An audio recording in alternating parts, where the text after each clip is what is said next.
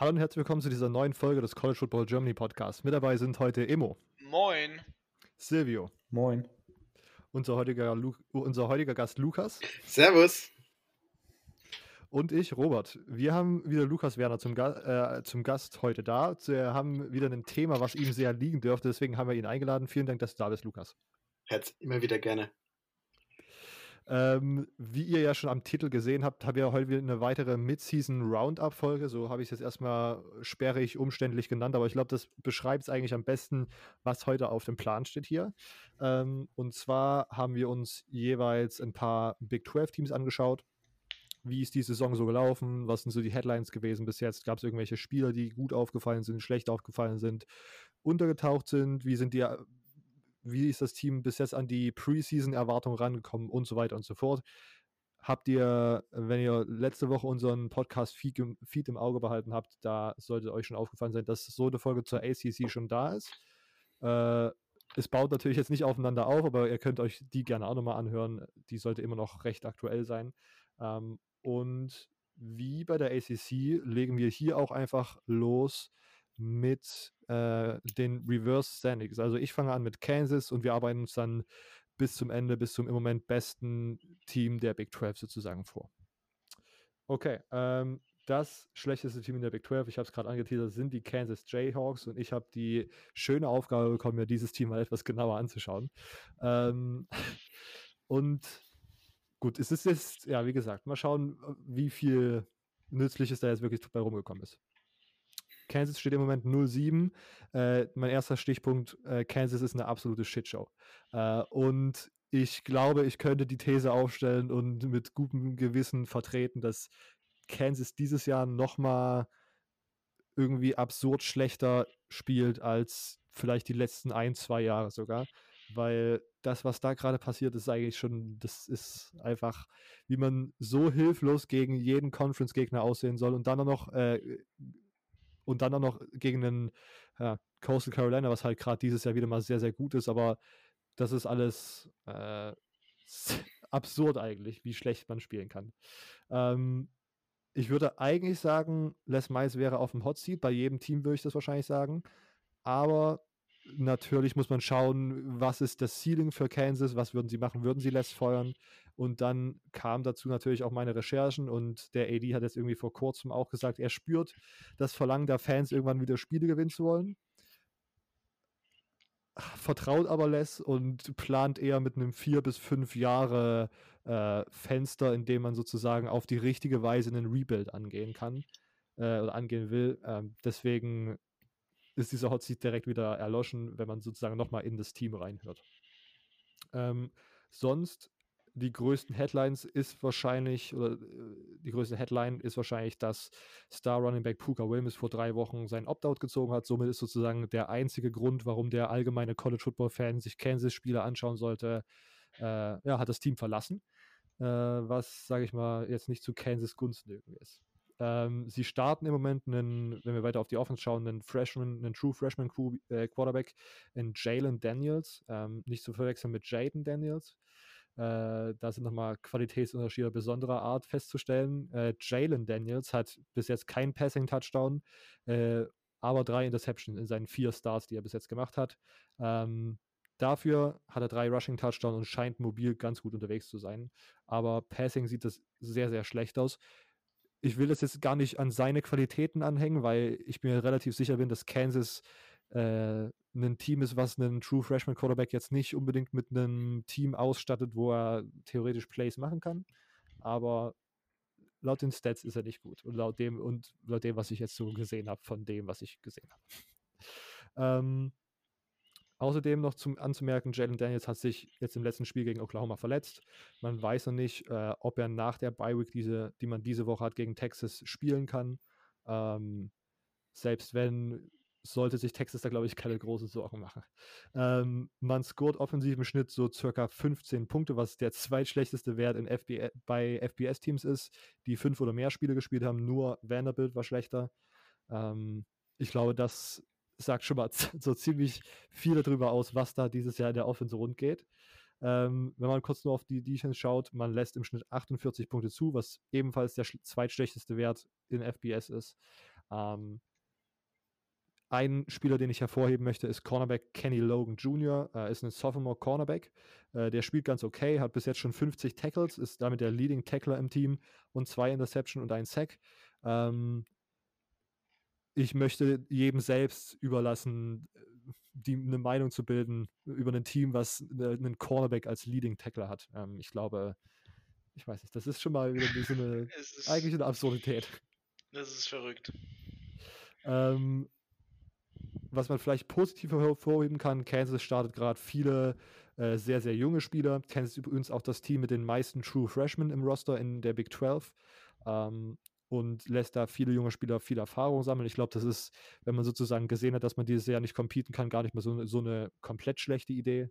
Ähm, einfach jungen Spielern Potenzial zu geben, damit man dann so ein bisschen irgendwie vielleicht aus, aussortieren kann oder schon mal irgendwie Tape hat, äh, nachdem man Spieler evaluaten kann. Ähm, und sonst, ja, zu den kommenden Spielen. Man spielt noch gegen Texas, TCU, Texas Tech. Nachdem Body of Work, den ich bis jetzt von Kansas gesehen habe, würde ich sagen, können sie davon keins gewinnen äh, und werden damit eine, mit einer 0-10-Saison aus diesem Jahr rausgehen. Ähm, ja, ich glaube, das ist ganz recht eindeutig, dass Kansas im Moment das schlechteste Team in der Big 12 und vielleicht, ja, das Max, also im besten Fall wäre es wahrscheinlich das zweitschlechteste Team in den Power 5 Conferences. Äh, ich glaube, das kann man tatsächlich mal so festhalten. okay, das wäre meine Evaluation für die Kansas Jayhawks. Habt ihr Ergänzung? Boah, nee. Ich, ich glaube, ähm, man muss dir jetzt erstmal Respekt zollen, dass du dich so lang, so ausgiebig mit so einem Team beschäftigen könntest. ähm, ich, ich sag's mal so, ich bin mit dem nächsten Team dran und da habe ich nach fünf Minuten schon fast eine Migräne bekommen. Und Kansas ist da noch mal übler. Ähm, Next Level Migräne. Ich weiß nicht. Also Kansas ist wirklich, vor allem letztes Jahr fand ich sie eigentlich, teilweise waren sie ja ganz okay. Mhm. Ähm, ich weiß ich nicht. Lu Spiele ja, Lu ja, Lukas kann da vielleicht uns was drüber erzählen. Ähm, da. Was? ähm, Schweigen. Ja, natürlich. Kommt da jetzt nichts. Ähm, nee. Deshalb will ich da nicht mehr wirklich was hinzufügen. Okay. Also Kansas ist wirklich.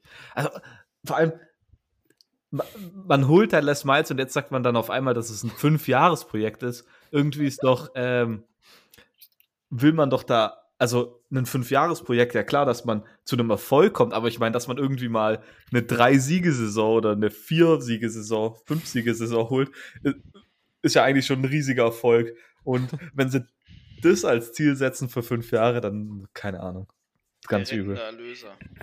Ich, ich fand es auch gut, dass, bevor Lukas noch seinen Senf dazugeben darf, äh, in diesem Interview, was ich da gelesen habe, hat der AD extra nochmal betont, dass er diesen Fünfjahresplan nicht jetzt gerade aus seinem Ärmel rausschüttelt, weil sie gerade 0 und 7 stehen, sondern dass das von Anfang an die Idee war. Er muss das nochmal klarstellen. das fand ich immer sehr, sehr lustig irgendwie. Lukas. Äh, ich glaube, was man bei solchen Teams wie Kansas immer nicht vergessen darf, dass der Fokus äh, für uns bei Football liegt, aber für die Uni liegt ja nicht der Football. Der liegt bei Kansas ja. eindeutig bei, bei Basketball, so wie es bei Duke auf Basketball ist, so wie es bei Vanderbilt auf Baseball ist. Ähm, ja. Football ist für die Donners. ja, ich weiß noch, bei einer Universität wie Kansas dann nicht trotzdem das Geld eher in den Baseball fließt. Und ja, also wenn man auf die Siege von letztes Jahr schaut, das waren natürlich auch High-End-Siege. Äh, Boston College und äh, Texas Tech. Also beides ja, keine Teams, die letztes Jahr besonders überzeugt haben. Das stimmt. Also deshalb. Das heißt, du riechst, ja, riechst vielleicht auch dieses Jahr nochmal bei Texas Tech einen Upset? Irgendwie in äh, zwei, drei Wochen? Ich, ich glaube, äh, als Texas-Fan und den letzten Spielen gegen, gegen Kansas darf ich echt nicht laut sein, nachdem es letztes Jahr 48-50 in geendet hat. Äh, und ja, der dritte Sieg war letztes Jahr noch Indiana State übrigens. Also es ist. Ähm, ja. ja, ich, ich bleib bei Kansas lieber ruhig, äh, einfach nur, weil Kansas schon mal einen Head Coach von Texas äh, gefeuert hat, um es so auszudrücken, ähm, und letztes Jahr auch nicht gut aussah, aber eigentlich muss das, müssen das, die, die nächsten drei Spiele müssen jeweils wieder Shootout sein. Ja. Also da ist, da geht wenig zusammen. Was jetzt auch für mich nochmal so ein Symbolbild einfach für dieses Gesamtkonstrukt Kansas Jayhawks Football ist. Äh, ich habe es, glaube ich, in einer, irgendwann schon mal in einem Podcast erwähnt gehabt, aber ich habe dann, irgendwann kursierte so ein Video rum, wie Les Miles oben in seinem Office saß, was so auf das Footballfeld so eine View hatte und er wollte irgendwie so ein Grußvideo aufnehmen für offensichtlich irgendwie ein Ehepaar, was gerade geheiratet hat und die anscheinend beide Kansas-Fans sind. Und dann labert er so, wünscht denen irgendwie alles gut und was man so alles in so, keine Ahnung, Großvideo sagt. Und am Ende verabschiedet er sich mit Go Tigers.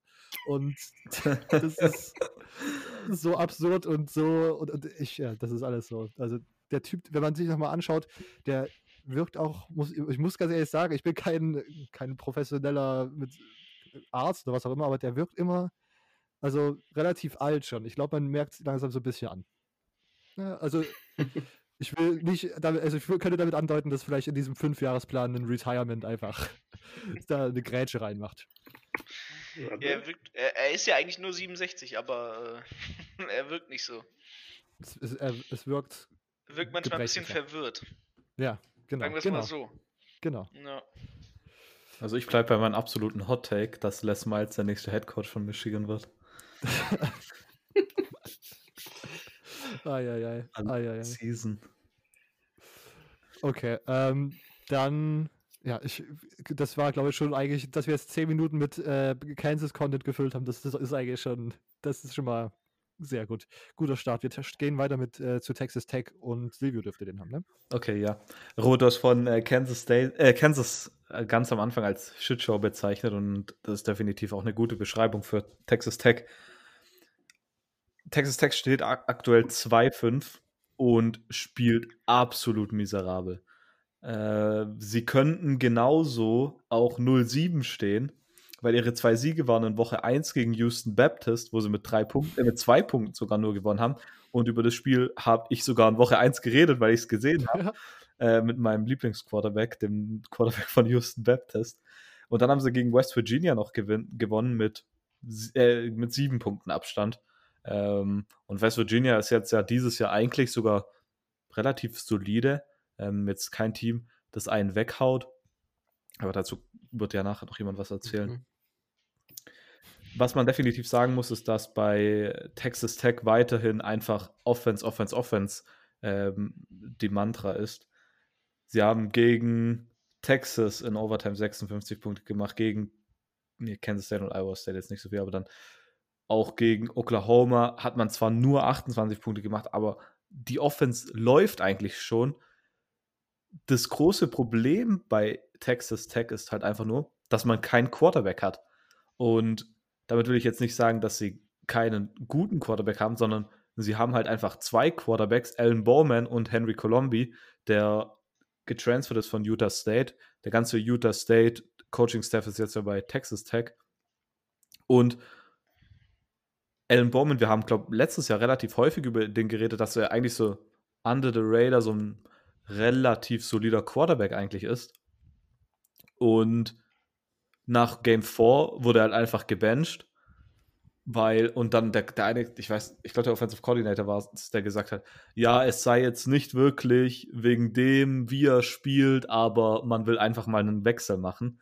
Und dann hat man Henry Colombi reingebracht, der nicht wirklich gut ist und jetzt machen sie es so, dass sie immer hin und her wechseln und das kann halt auch nicht funktionieren, wenn irgendwie im einen Spiel kriegt äh, Bowman 22 Passversuche und im nächsten Spiel 4.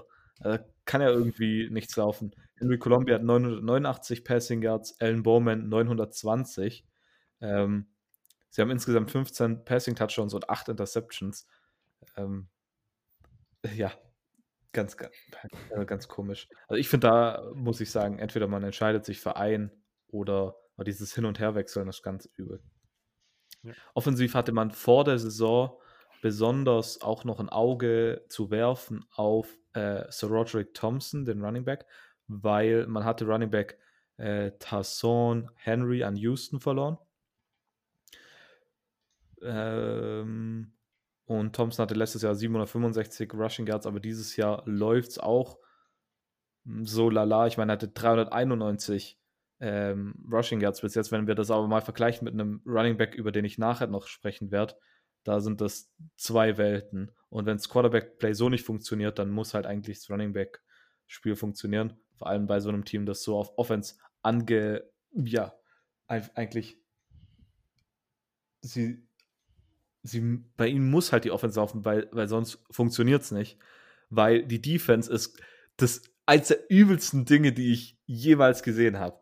Also wirklich, die ist so übel. Die Passverteidigung, sie haben aktuell drei Interceptions, zwei Fumbles recovered.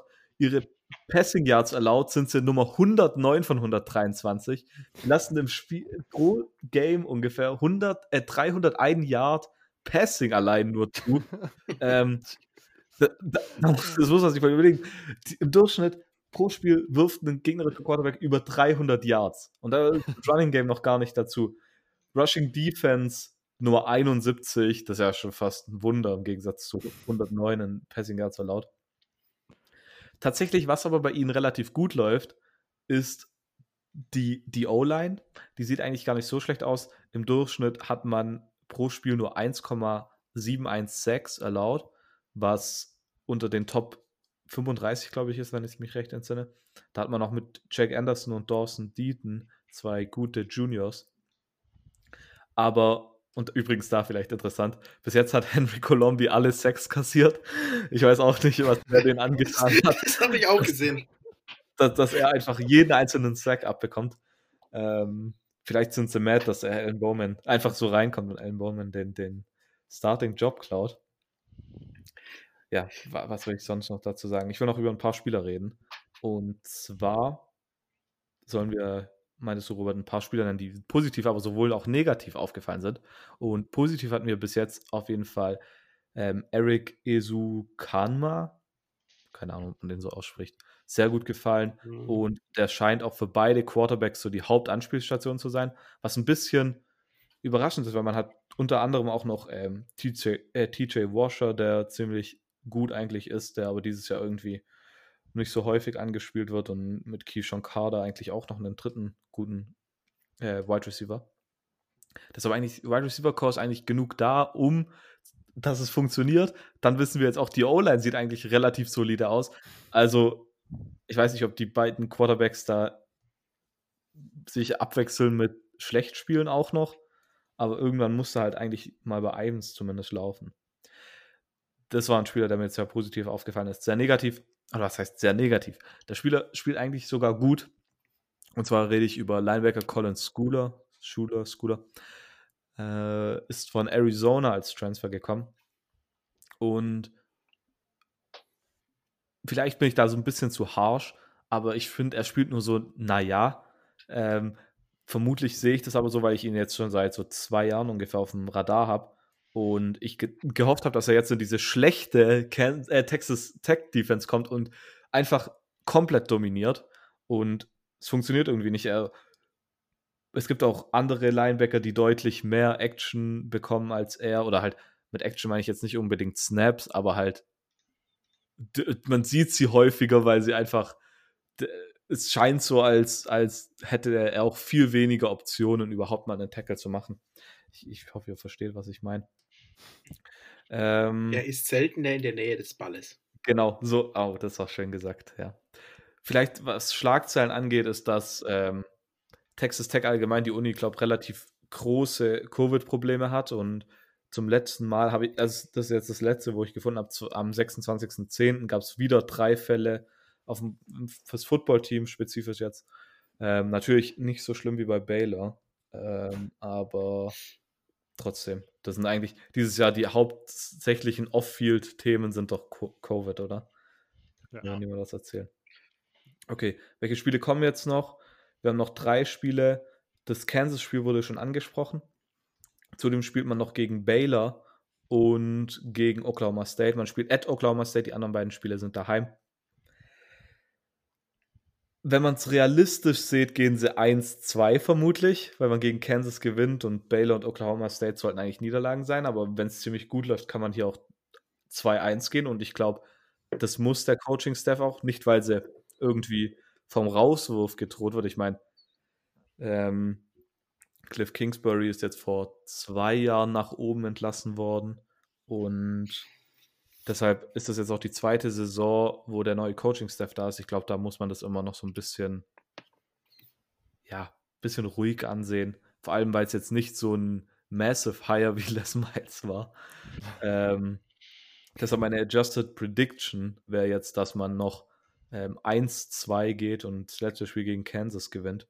Und vermutlich irgendwie nochmal, wenn möglich, die Offense ein bisschen verbessert und dann ein bisschen mit Baylor oder mit Oklahoma State vielleicht sogar mithalten kann. Ähm, aber am Ende denke ich, dass es beides auf jeden Fall Niederlagen werden sollten. So viel erstmal zu Texas Tech. Ja. Ebo-Ergänzung? Nee. Dann. Ach, wobei, Lukas, ja? ich, ich würde ja. noch was sagen. Und zwar College Football News, ich weiß nicht, ob, ob ihr die Seite kennt, aber die macht immer zu jedem Spiel so Previews und dann sind da immer fünf Sachen, auf die man, oder drei Sachen, auf die man bei der Offense achten soll, drei bei der Defense. Und dann werden auch immer am Ende fünf Spieler genannt, fünf Defensive und fünf Offensive. Das ist so, also das, das habe ich gerade vorhin nämlich vergessen. Die hatten damals gerankt bei den besten Texas Tech Offensive Players an Nummer 4 den Kicker und bei den Defensiven hatten sie an Nummer 3 den Panther. so, viel, so viel zu Texas Tech, zu der Qualität. Ja. Ja, aber ja, gerade Punting Game ist immer wichtig. Weltpositionen sind sehr wichtig. Es ja, aber gibt, eigentlich äh, braucht man. Panther, wir sind nicht in der Big Ten. Ja, aber es gibt Panther, die wurden MVP äh, des ähm, Texas Bowls zum Beispiel. Die wurden dann in der fünften, in der fünften Runde von den Seattle Seahawks gedraftet. Ach ja. Ich meine, es gibt auch Teams in der Big 12, die denken, dass man von der gegnerischen 30 nochmal panten muss. Dazu kommen wir dann später, wenn wir über Baylor sprechen. Also, das ist alles nicht. Äh, andere Ding, Texas Tech hat auch, also zum Thema Kicking Game, die haben im mhm. letzten Spiel bei drei Minuten auf der Uhr, Zweiter und 14, gekickt, haben das Field Goal genommen. Bei neun Punkten Rückstand, wenn ich richtig bin. Man also, muss auch dem Kicker mal so ein bisschen Raps geben, Ingame-Raps. Kann man, wird immer unterschätzt. Ja. Ja, aber dass beim zweiten schon zu kicken schieflaufen gehen kann, hat man bei OU gesehen. Aber ja, da kommen wir später dazu. Ähm, Lukas, hast du noch irgendwelche Statements zu Texas Tech? Äh, Nee, soweit eigentlich nicht mehr. Also Ezio Kama finde ich wirklich nicht schlecht. Er hat seine beiden besten Spiele gegen Texas und OU gehabt mit Roundabout jeweils 90 Yards ähm, und sieben, Receps äh, sieben Receptions jeweils. Ähm, der macht Spaß. Aber das war es dann noch ziemlich. Ja, ich, ich will eigentlich nur noch mal ganz kurz auf diese Colombi und Bowman-Sache eingehen. Ich glaube, ich bin so ein kleiner Bowman-Fanboy eigentlich. Ich glaube, das lag einfach nur daran, dass ich irgendwann mal so einen The Athletic-Artikel über ihn gelesen habe, der mir ihn irgendwie sehr sympathisch gemacht hat. Ähm, und dies, ich finde das wirklich komplett absurd. Man gewinnt in der ersten Woche 35-33 gegen Houston Baptist mit Alan Bowman als Starter. Man geht in der zweiten Woche in die Overtime gegen Texas und verliert da 56-63, was man im Nachhinein ja eigentlich als ein ganz gutes Spiel ansehen muss, wenn man sieht, wozu das Team eigentlich fähig ist. So, äh, da mit Texas irgendwie in die Overtime zu gehen, würde ich sagen, also sogar als so ein kleines Achievement werden.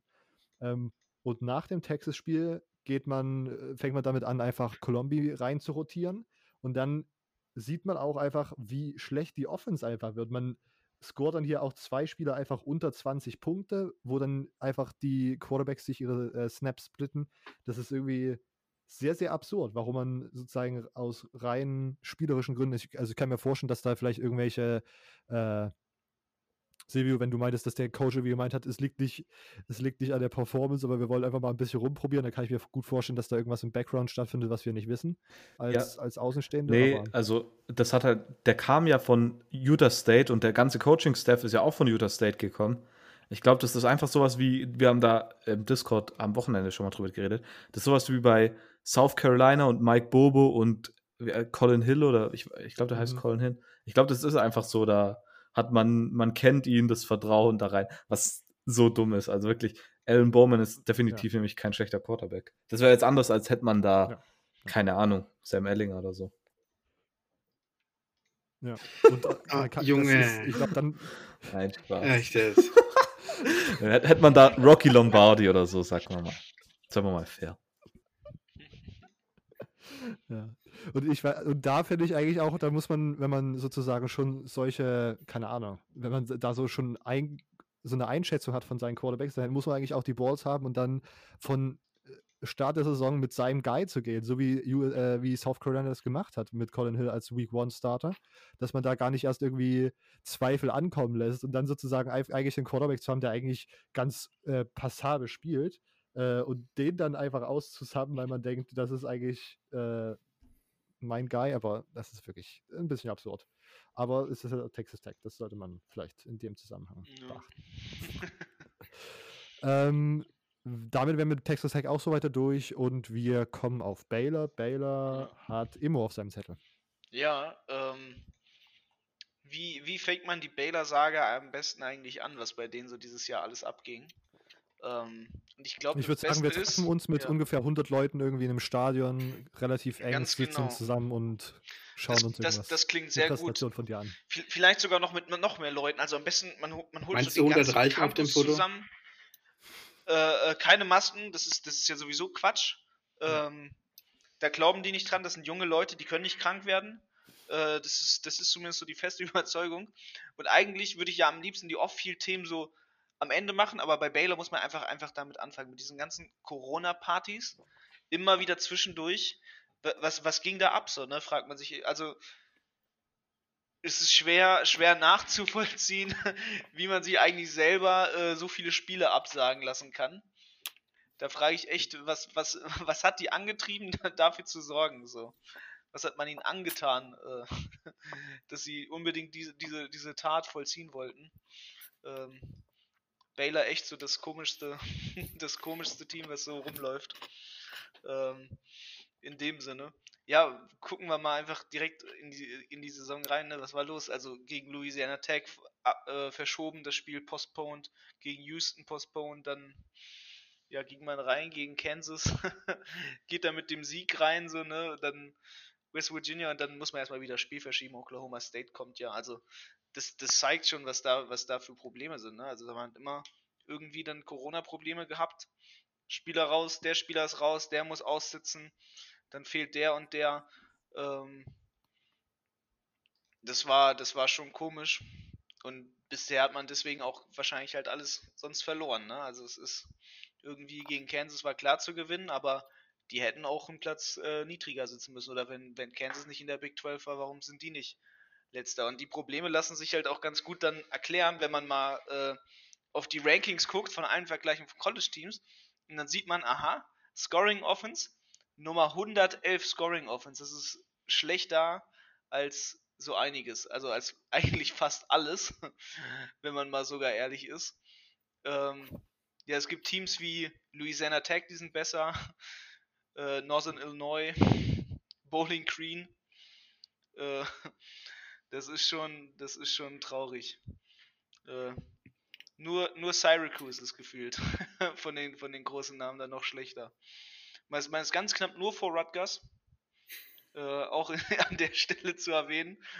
Ähm, ich glaube, das fasst ganz gut eigentlich das, das größte Problem von Baylor zusammen, was, was bisher in der Saison abgelaufen ist, nämlich einfach, dass man absolut äh, in der Offense nichts hinbekommt. Ne? Also man hat eine riesen Turnover-Margin bei dem Team. Ähm, aber man hat Ball Security, möchte ich erwähnen. Ne? Sie haben nur dreimal gefummelt. Nur dreimal, aber trotzdem. Äh, ohne die Defense würden sie noch höher verlieren. Also ich bin erstaunt, dass wenn man, wenn man 111 in der Offense ist, dass man es trotzdem schafft, schafft äh, die Nummer Number 40 Scoring Defense zu sein. Und ähm, ich glaube, dafür gibt es schon einige Faktoren. Ne? Also es ist ähm, zum Beispiel, zum Beispiel Terrell Bernard, ähm, der eine absolute Maschine äh, ist oder war, sagen wir mal ganz klar, weil ähm, es kam ganz frisch vor drei Tagen die Nachricht, äh, Terrell Bernard, der bisher beste Defense-Spieler von Baylor, ist zum Beispiel jetzt raus aus der Saison.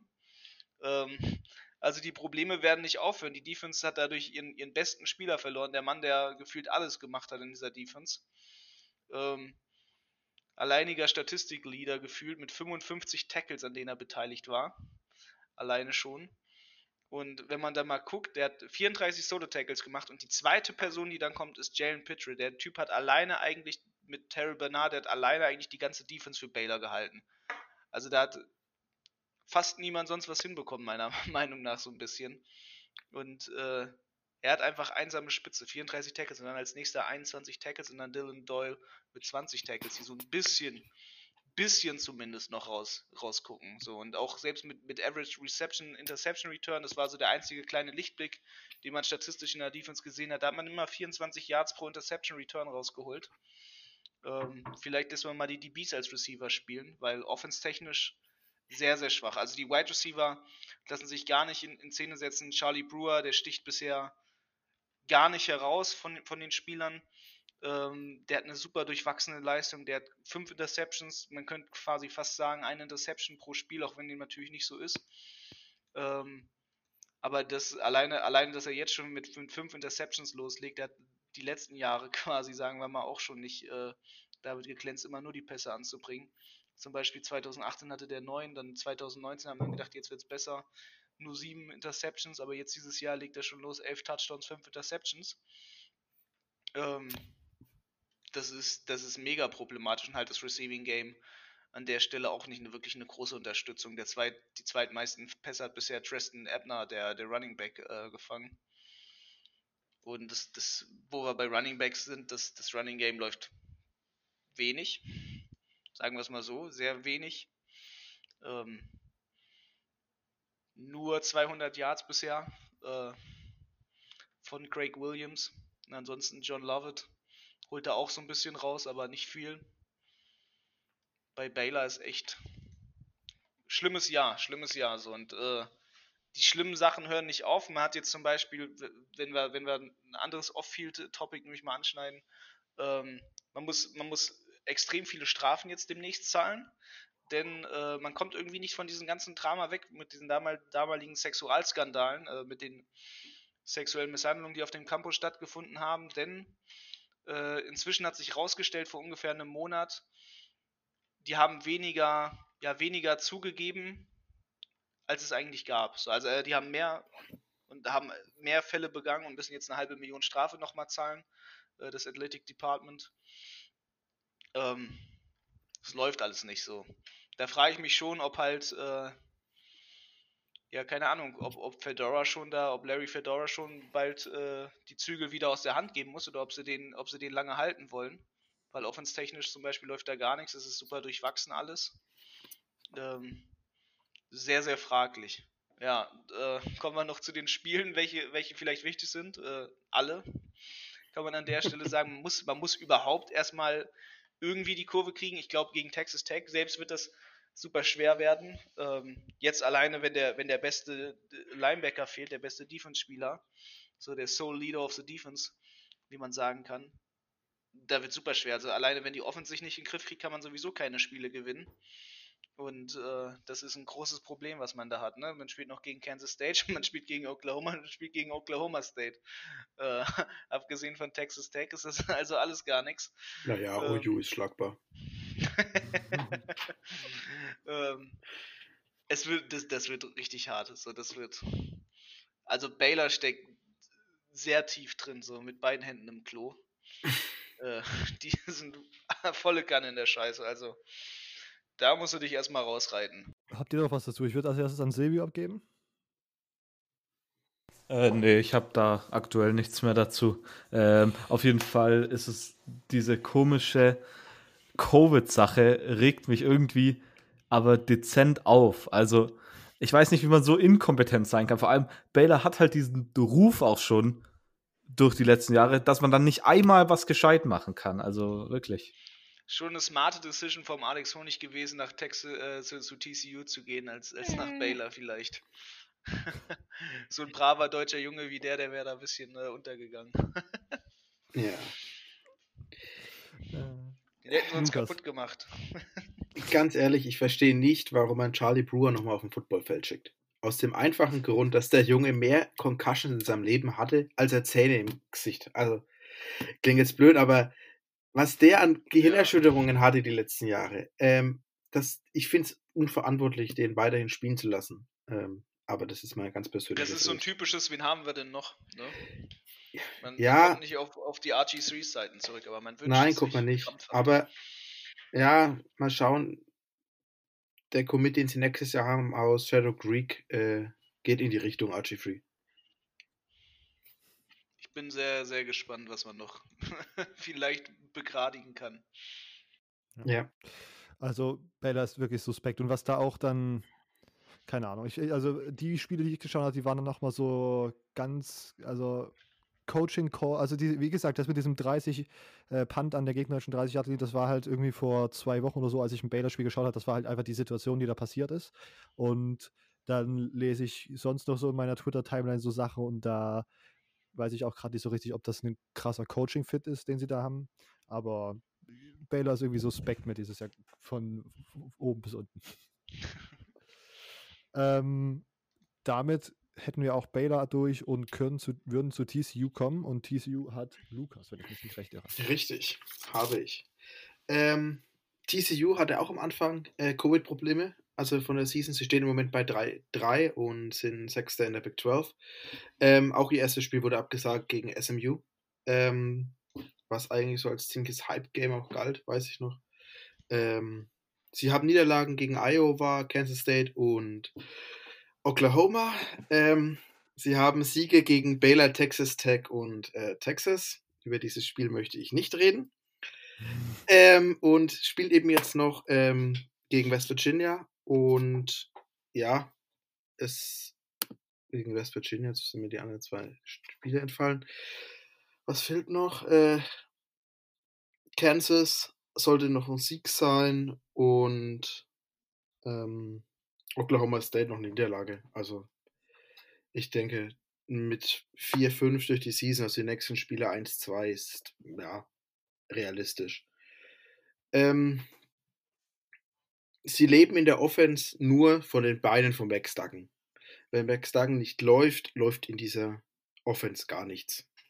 Ähm, er hat die letzten Jahre eigentlich von seiner Genauigkeit gelebt, die ist heuer ziemlich weg. Also gerade im letzten Spiel gegen Texas Tech hat er 11 für 23 Pässen angebracht, für 73 Yards und eine Interception. Äh, glücklicherweise ist er auch aber für 19 Yards, äh, für 19 Carries gelaufen, für 154 Yards und drei Touchdowns. Er ist damit auch der Leading äh, Rusher dieses Jahr bei TCU. Ähm, Positiv in der Offense sind eigentlich seine beiden Wide Receiver. Einmal Jay Barber mit 27 Receptions, der ein sehr solides äh, Spiel macht, eine gute Anspielstation führend ist. Und was mir persönlich sehr wehtut, ist ähm, der Freshman Quentin Johnson, der als Wide Receiver kam, eben äh, entwickelt sich zu einer guten Deep Track, war ja bis zwei Tage vor Signing Day zu Texas committed, hat sich dann umentschieden ähm, ja. Mhm. Äh, was absolute Enttäuschung ist JD Spielman. Gut, er ist inzwischen jetzt äh, heute bestätigt worden raus für den Rest der Season, aber davor hat er nur 5 Receptions für 55 Yards zusammengebracht. Ähm, kam ja als Transfer von Nebraska, galt eigentlich als ja ausrichtsreicher Kandidat im Wide Receiver Room und als großes Ziel. Ähm, lief nicht ganz so. Ähm, mh, hm, auch noch enttäuscht ist schwer zu sagen, aber man hat ja den höchsten Recruit in der Geschichte von TCU letztes Jahr sein können, als die 70. gefühlte Versuch, irgendwo noch unterzukommen für Zach Evans. ich, ich habe Zahlen gehört in verschiedenen Podcasts, dass es Versuch Nummer 25 bis 30 war, ob er noch eine Schule nimmt. Ob es wirklich so krass wurde, also ich weiß, dass er bei Texas nochmal angefragt hat, ähm, ob er nicht trotzdem kommen dürfte, so als zweiter Back zu Beachern. Äh, Texas hat dankend abgelehnt. Ähm, ist, ja, er hat jetzt 21 Rushes, 134 Yards, ein Touchdown und kam aber alles in, innerhalb der letzten drei oder vier Spiele. Also mal schauen, ja, allgemein ist das Backfield sehr jung. Auch die anderen beiden Running Backs, die da noch im Kader sind, sind beides ein Freshman und ein Redshirt Freshman. Ähm, was für mich jetzt sehr erstaunlich war ähm, und off-field-mäßig, off, also äh, mich etwas geschockt hat, war das Recruiting. TCU hat zum aktuellen Zeitpunkt noch acht Commits haben seit Wochen keinen neuen Offer äh, rausgeschickt und es gibt auch im Moment keinen Spieler, für den sie irgendwie trenden. Wo man sagt, ja, der committet nächste Woche und der geht zur TCU. Ähm, sieht im Moment schlecht aus. Klar, sie haben den besten Quarterback-Commit äh, aktuell mit, mit, ähm, mit Alex, aber. Ja, Alex Honig. aber das war's dann auch. Also, nachdem er gerade, nachdem er letztes Jahr die beste Recruiting Class der Geschichte der Schule mit dem Nummer 1, Nummer 3 und Nummer 5 Recruit in der Schulgeschichte äh, einfahren konnte, sieht es dieses Jahr mit einfach, ja, im Moment sind sie Platz 108 von 130 ähm, und die Nummer 10 innerhalb der Big 12, also damit letzter. Äh, verwundert mich etwas, aber muss man sehen, was, was sie da noch ändern können. Wie sie da noch was rumreißen können. Okay. War es das soweit in TCU? Ja, denke. Ja. äh, Ergänzung aus der Runde. Äh. Nope. Silvio? Äh, muss auch nicht sein. Nee. Ja, ist so, ja, TCU ist bei mir auch irgendwie dieses Jahr drunter und drüber und Max Dagen scheint ganz gut zu sein und kann Highlight Plays machen, aber mehr bleibt, glaube ich, da dieses Jahr bei mir tatsächlich auch nicht hängen bei TCU. Ich meine, äh, Alex Honig meinte zu mir, dass TCU auch gegen Kansas State mit über 100 Punkten gewinnt. Da wurde ich so fertig gemacht, dass ich das als Log angesehen habe. TCU, äh, Kansas State plus irgendwas. Ja, okay, ähm, West Virginia dürfte jetzt nochmal Lukas sein? Ja, richtig.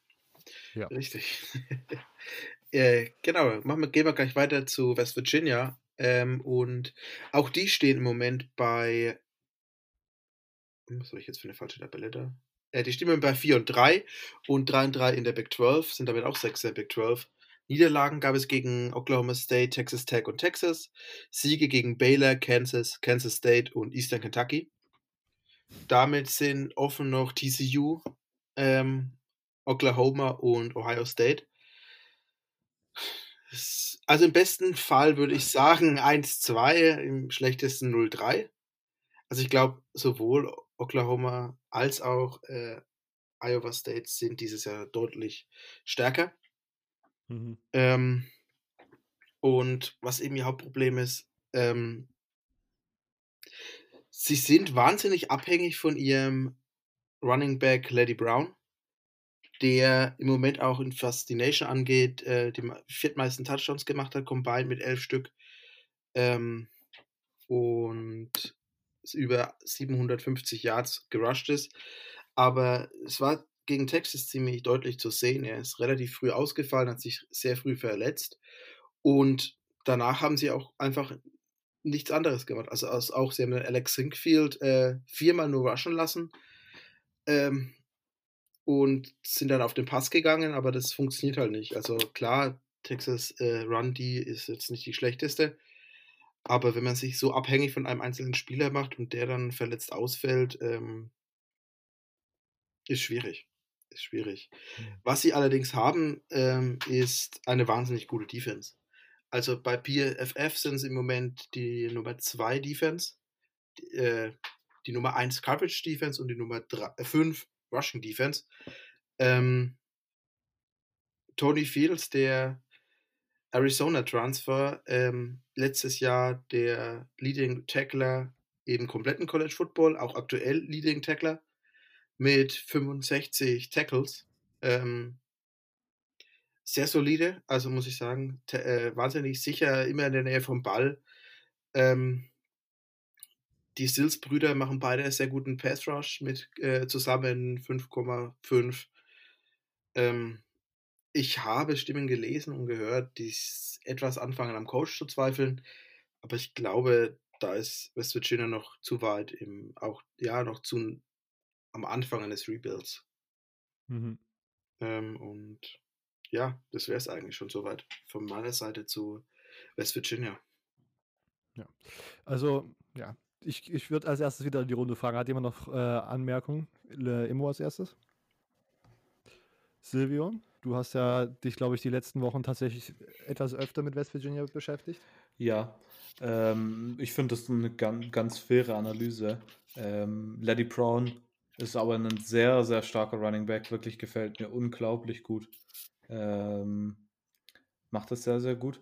Ich war ein bisschen überrascht am Anfang von der Saison, dass sie mit Dogi als Quarterback gegangen sind, anstatt mit dem Transfer, der damals von, von äh, Oklahoma gekommen ist. Wie heißt er denn? Ost, heißt er Mitchell? Austin Kendall. Austin, Austin Kendall. Austin Kendall. Ja, äh, das fand ich ein bisschen überraschend. Ähm, aber ich finde es eigentlich gar nicht so schlecht, was sie machen. Ich meine, sie haben verloren gegen Oklahoma State, die damals an Nummer 15 gerankt waren. Dann natürlich Texas Tech, das darf nicht passieren. Dann haben sie gegen Kansas State gewonnen, deutlich gegen Kansas State gewonnen, als Kansas State Nummer 16 war. Und dann haben sie letzte Woche knapp gegen Texas verloren, die an Nummer 22 gerankt sind. Also es ist jetzt nicht, dass sie gegen, keine Ahnung, Houston Baptist verlieren.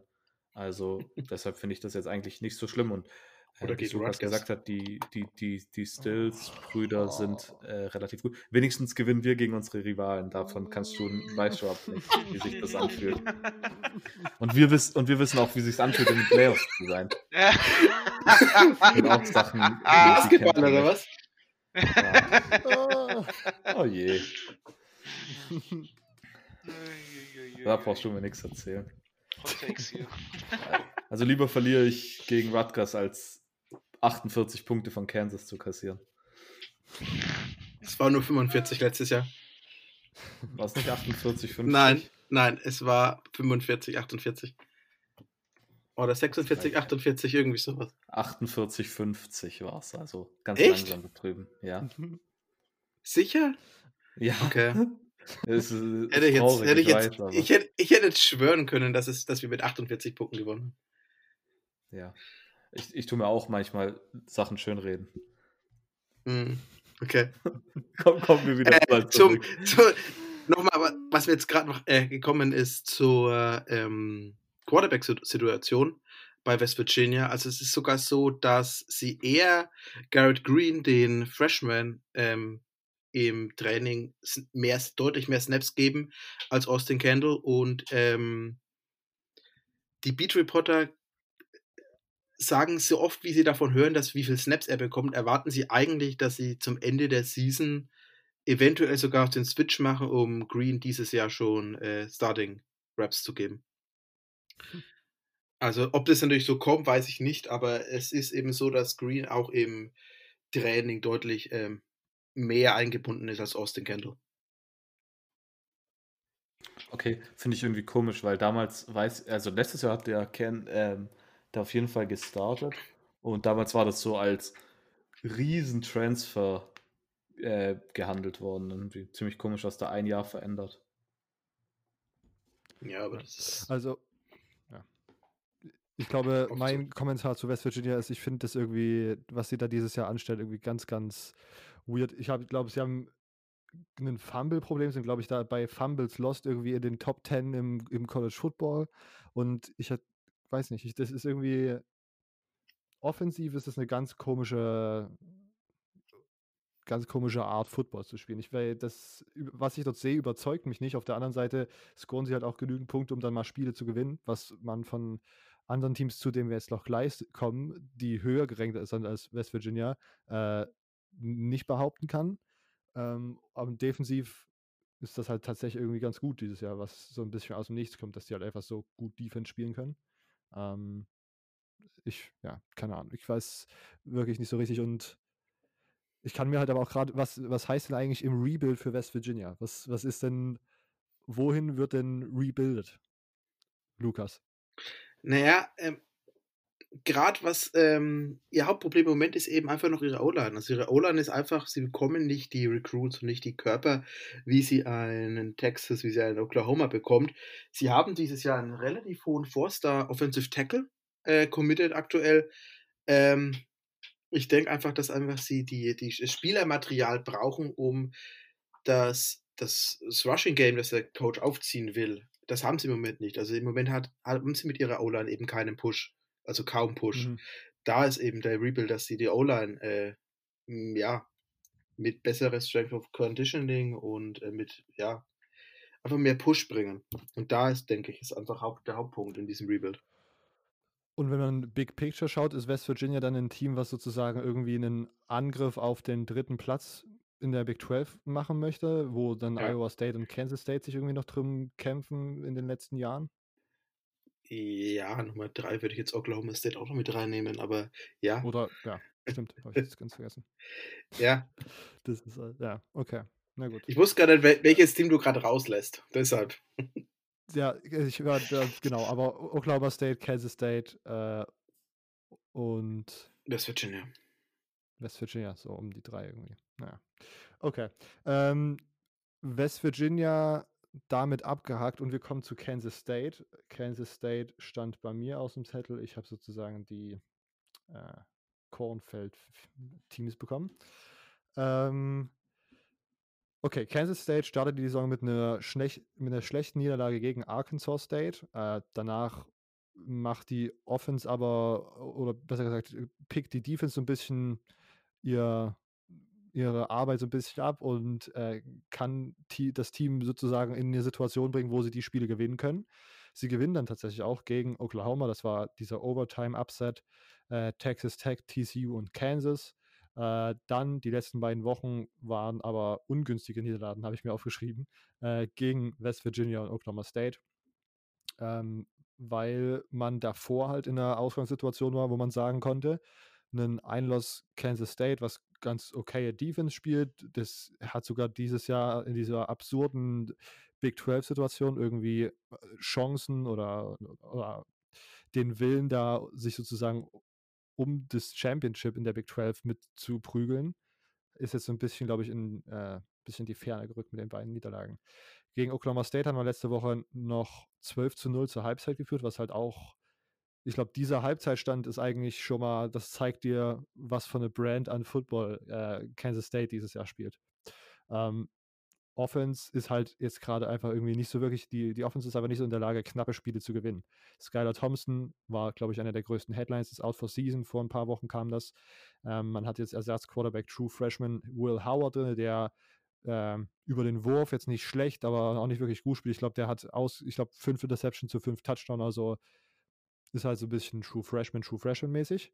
Ähm, hat aber gegen Oklahoma State sein erstes Spiel gehabt, in dem er 100 plus Rushing Yards hatte und noch zusätzlich einen Touchdown. Also ähm, geht vielleicht so ein bisschen spielertypmäßig äh, in die Fußstapfen von Skylar Thompson. Ähm, nach der West Virginia Niederlage hat man tatsächlich die Offense so ein bisschen angepasst, um weniger Zone Read und Option Sachen einzubauen und da mehr so ein bisschen die I-Formation zu gehen, was diesen ganzen jungen Spielern bei Kansas State irgendwie so ein bisschen geholfen hat, das erfolgreicher umzusetzen. Also die Offense sah danach zumindest ein bisschen besser aus. Ähm, hat aber halt wirkt trotzdem noch nicht so wirklich gereicht, äh, wie man das bei der Niederlage gegen Oklahoma State sieht. Ähm, auch vielleicht noch wichtig anzumerken, Tight End Sammy Wheeler, ähm, was war bis jetzt so die zweitwichtigste Anspielstation für den Quarterback, äh, ist jetzt out for season. Ähm, und die restlichen Skill Positions sind bei Kansas State halt nicht so super talentmäßig irgendwie besetzt, dass man da dieses Jahr eine krasse Passing Offense aufziehen könnte, selbst wenn das der Wunsch wäre. Aber dafür ist ja Kansas State, glaube ich, noch nicht wirklich bekannt gewesen. So, auch in den letzten Jahren nicht. Ähm, wenn man auf die Defense schaut, ist das recht okay. Man hält die, äh, man hält die Gegner bei 25 Punkten. Ich glaube, das ist so ein bisschen überdurchschnittlich im, im Scoring-Defense-Vergleich. Ähm, man kann offensiv halt aber nur 29 Punkte scoren, das, was immer so ein bisschen auf so ein äh, knappe Siege äh, mäßig aussieht oder knappe Spiele, besser gesagt.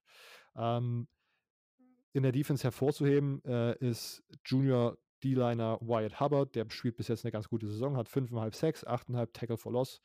Ähm, außerdem gefallen mir DB Jaron McPherson und Justin Hughes ziemlich gut. Die spielen auch eine sehr solide Saison. Äh, sonst äh, steckt Kansas State gerade in einer gut alten Covid-Welle. Ähm, man hat wohl diese Saison, äh, diese Woche 20 plus Spieler nicht zur Verfügung im Training gehabt.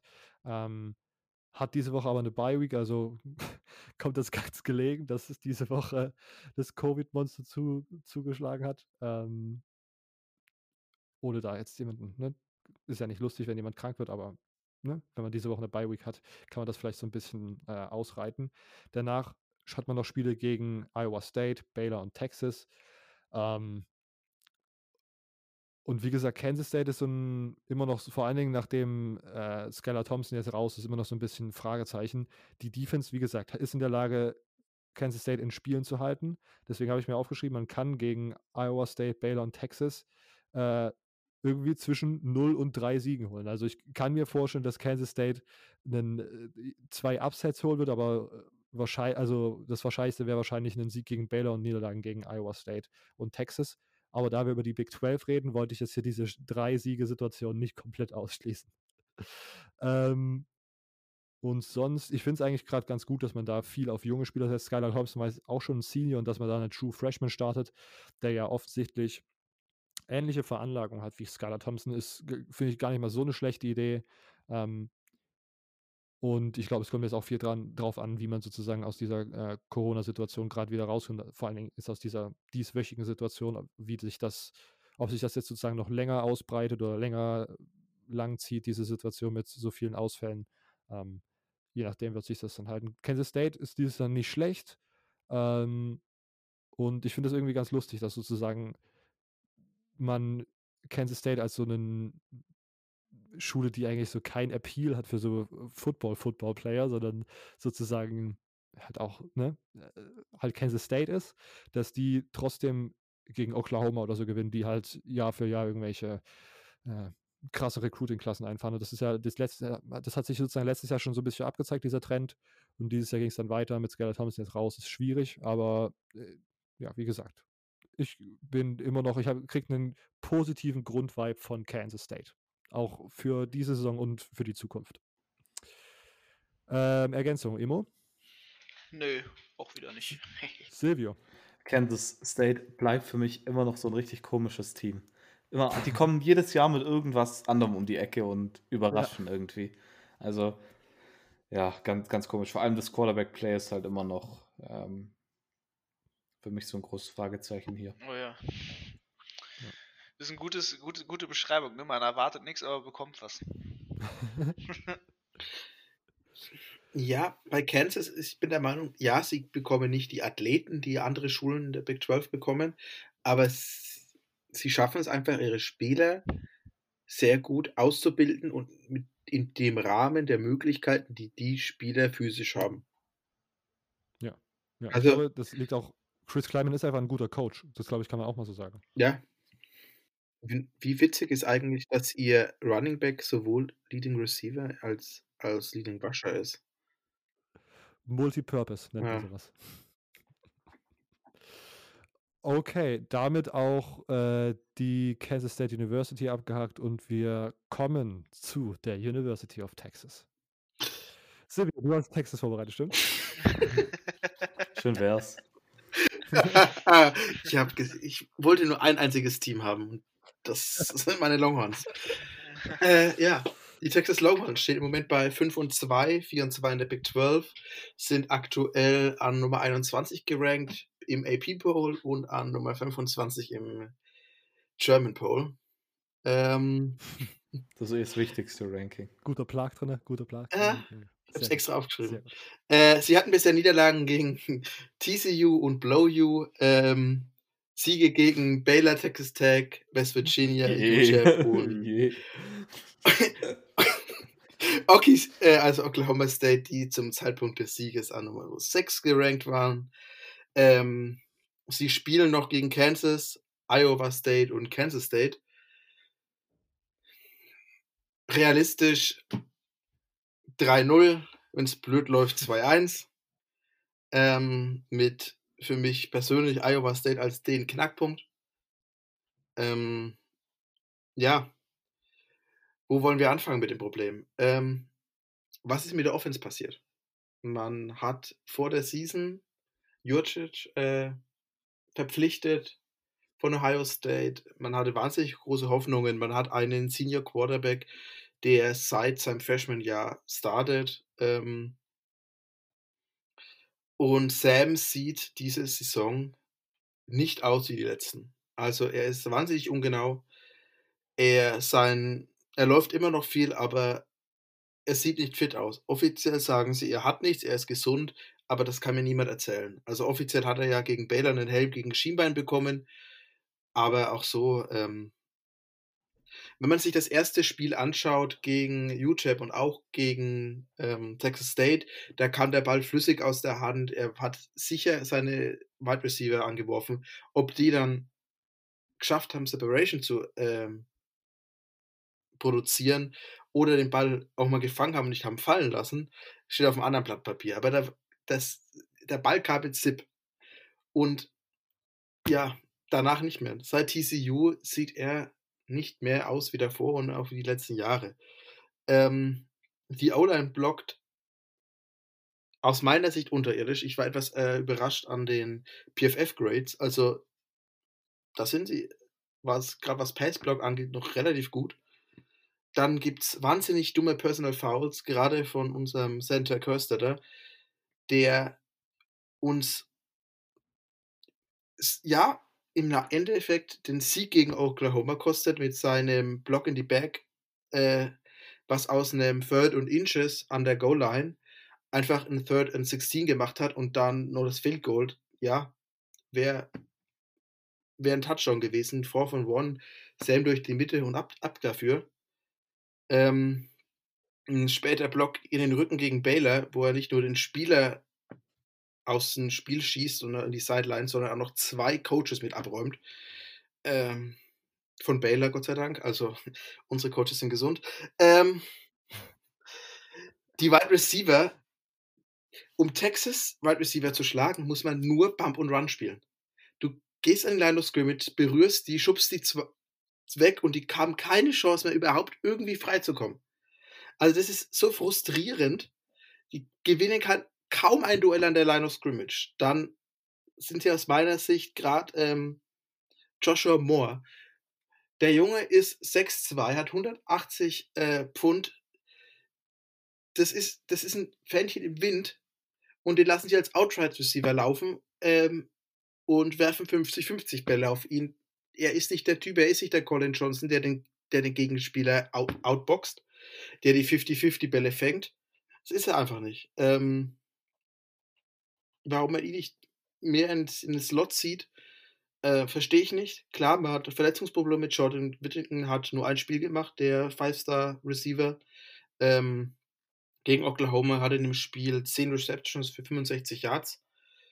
Ähm, und Troy O'Meara, den man, den man außen hin hätte stellen können, hat sich leider in der Offseason das Kreuzband gerissen. Ähm, man startet aus meiner Sicht den falschen Titan mit Kate Brewer.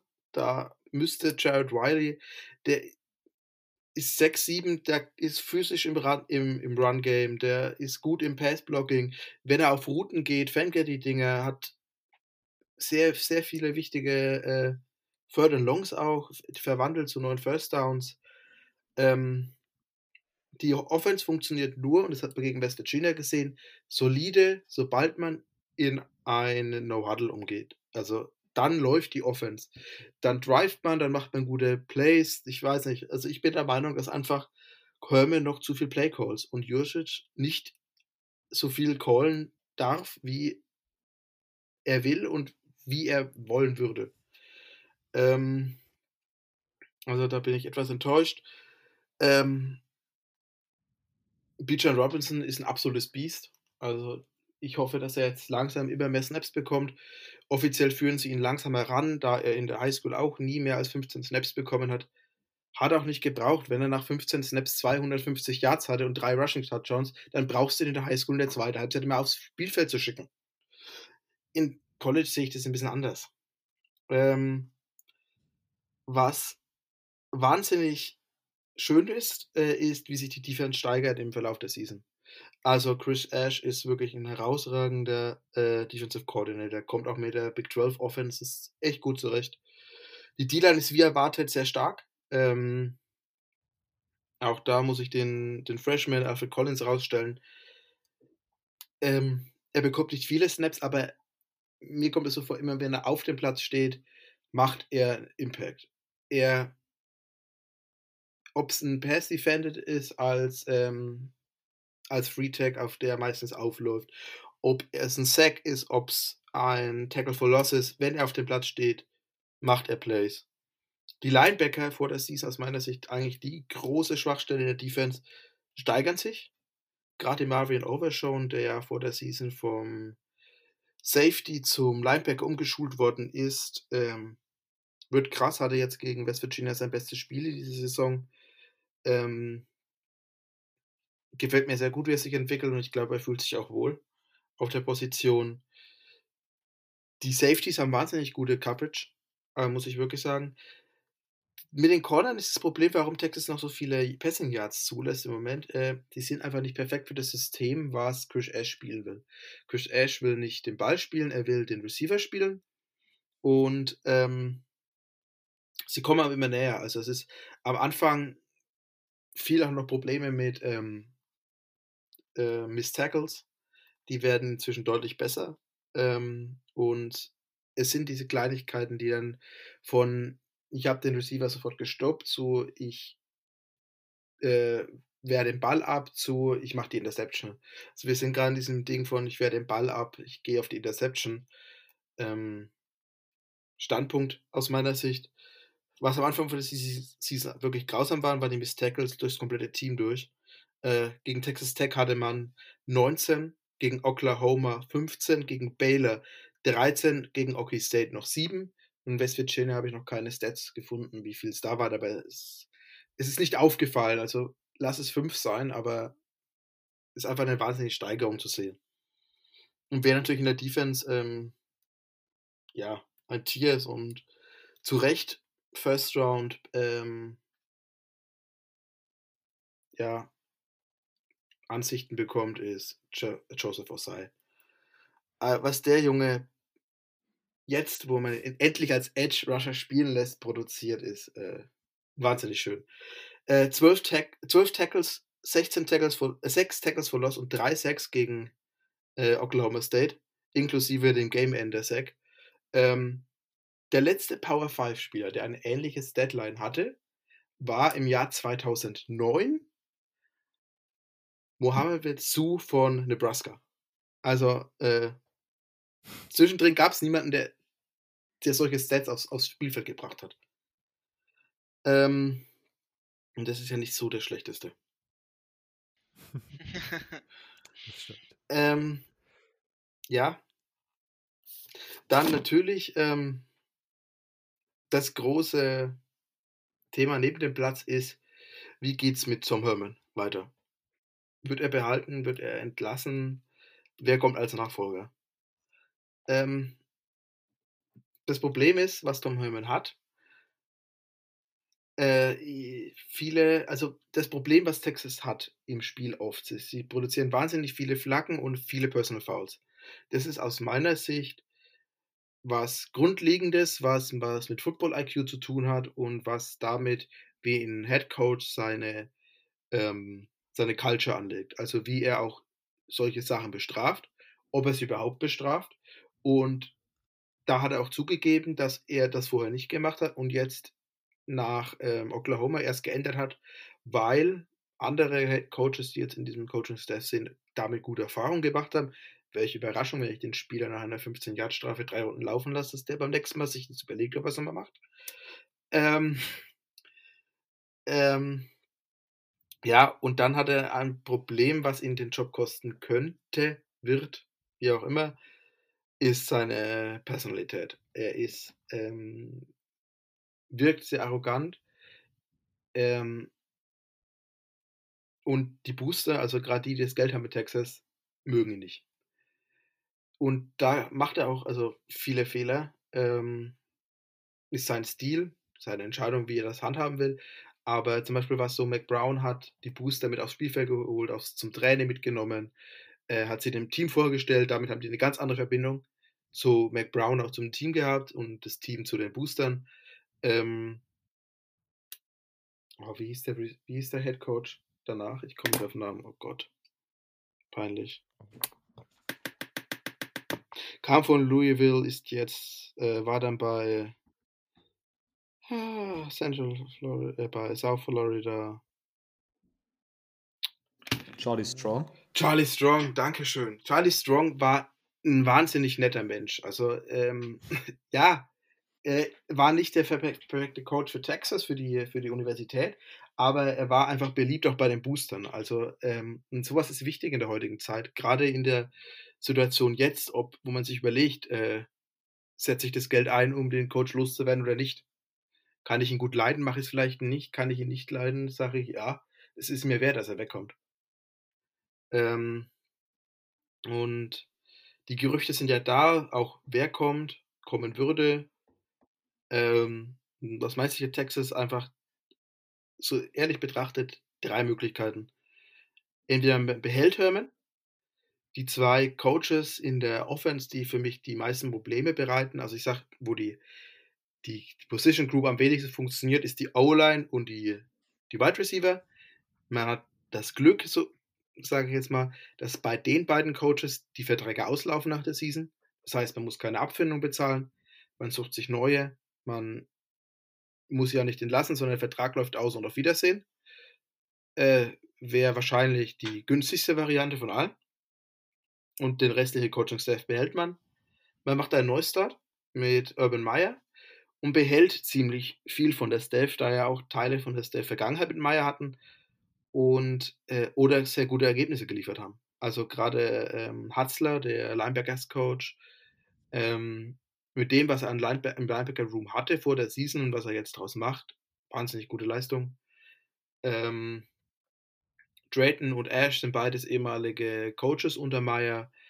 Äh, der Cornerback-Coach Jay ist ähm, kam mit Ash von Rutgers ist ein wahnsinniger Recruiter.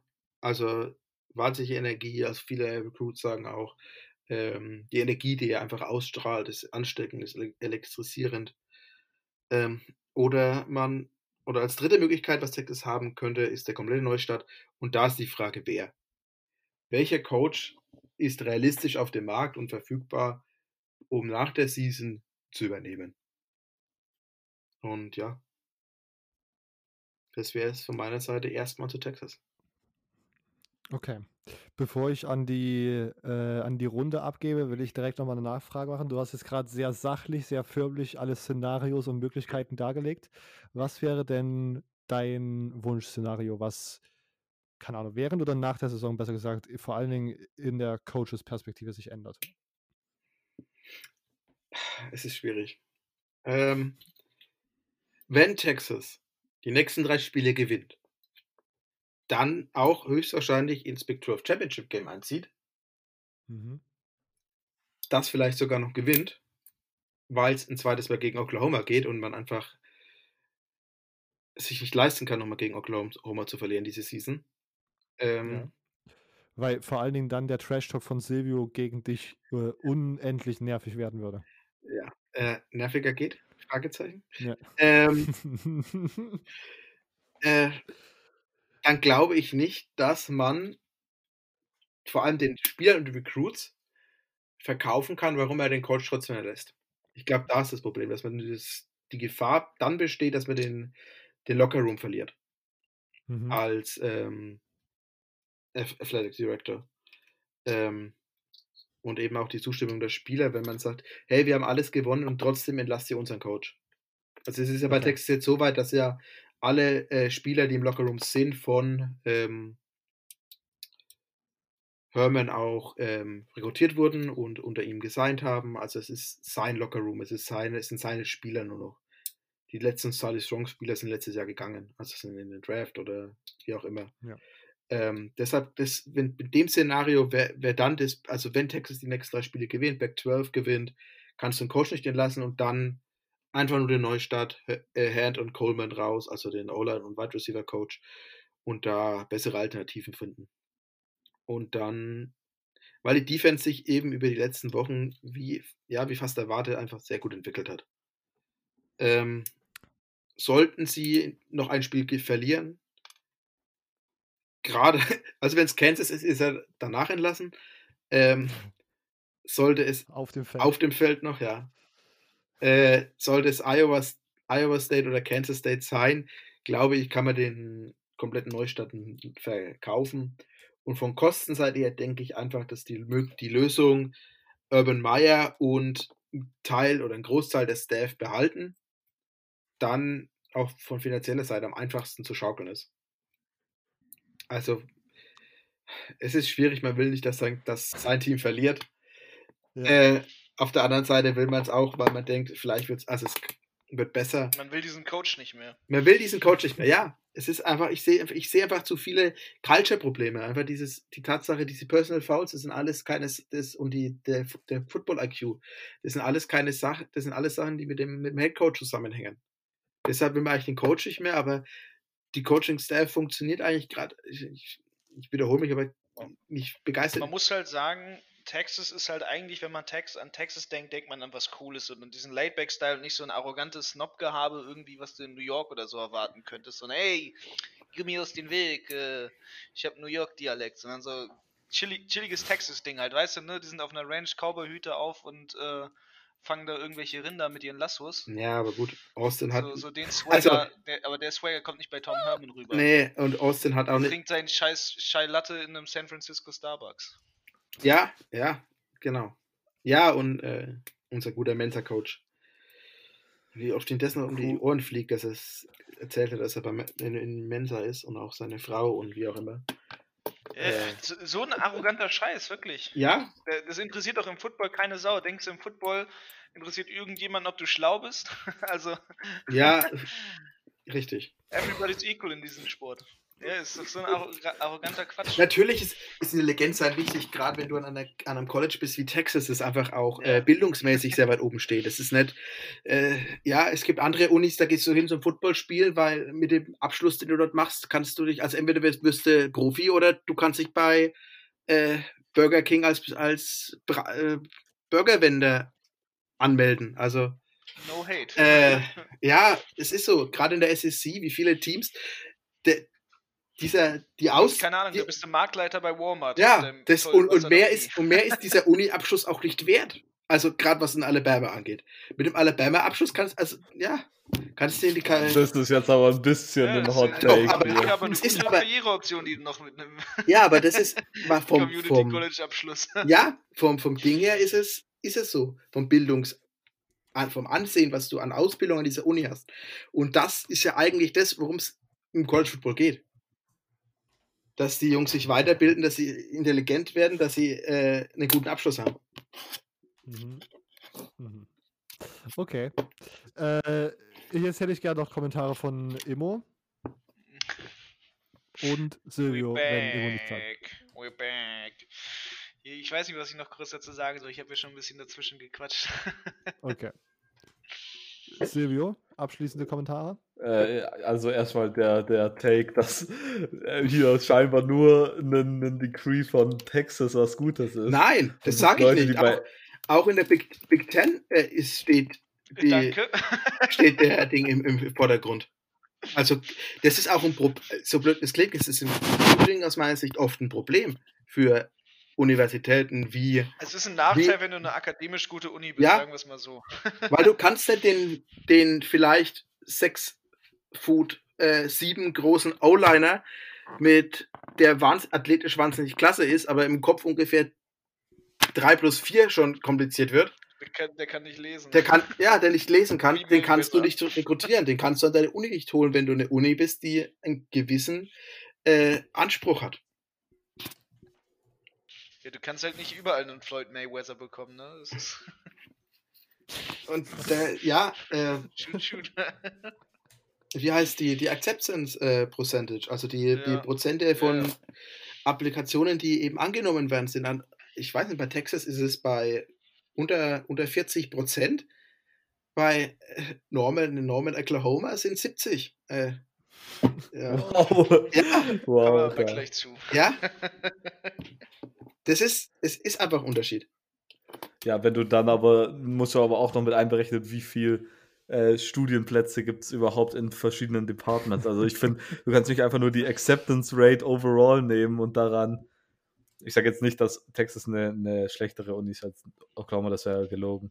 Aber die, die Argumente sind sehr, sehr vage gewählt. Also, nein, nein, ich finde diese Argumentation gut als Michigan-Fan. Ja, du hast ja eigentlich Probleme. ich schaue mir hier einiges gerade ab. Notizen sind gemacht. Ja, ich habe irgendwo, habe ich doch mir das rausgeschrieben. Als ich das vorbereitet habe für Peter, habe ich mir die Unterschiede, was akademisch, zwischen Oklahoma und, äh, wo habe ich das Ganze denn? Alexa, ja. wo ist Texas besser als Oklahoma? ja, es ist Texas ist der größere Bundesstaat. Aha!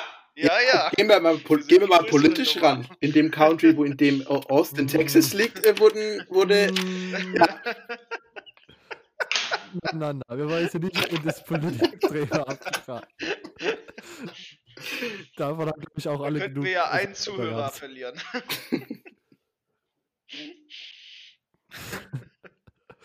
okay, sind wir noch irgendwelche Ergänzungen? Äh, keine Ahnung, das Ding ist, in der Offseason habe ich so viele dumme Claims gemacht zu, zu Texas. Und irgendwie, wenn man absurde Claims macht, dann wartet man eigentlich nur darauf, dass man irgendwann mal halt auf den Sack bekommt und so abwa so sich dann ran orientieren kann, wie weit man eigentlich gehen kann. Aber irgendwann wieder macht es langsam mehr keinen Spaß mehr. Ich kann sagen, dass Texas keine Ahnung was macht, dass Tom Herman morgen beim Training oberkörperfrei auftaucht und das wird wahrscheinlich passieren mittlerweile. Deshalb egal. Ich will die Spieler motivieren. Kann, mir kommt so vor, als könnte ich mittlerweile wirklich jede Prognose machen. Und das ist langsam irgendwie langweilig. Ich, ich glaube aktuell, dass äh, egal wie der Spread aussieht, Texas gegen Kansas nicht covern wird und, und äh, Jalen Daniels seine ersten beiden Touchdowns werfen wird nächste Woche.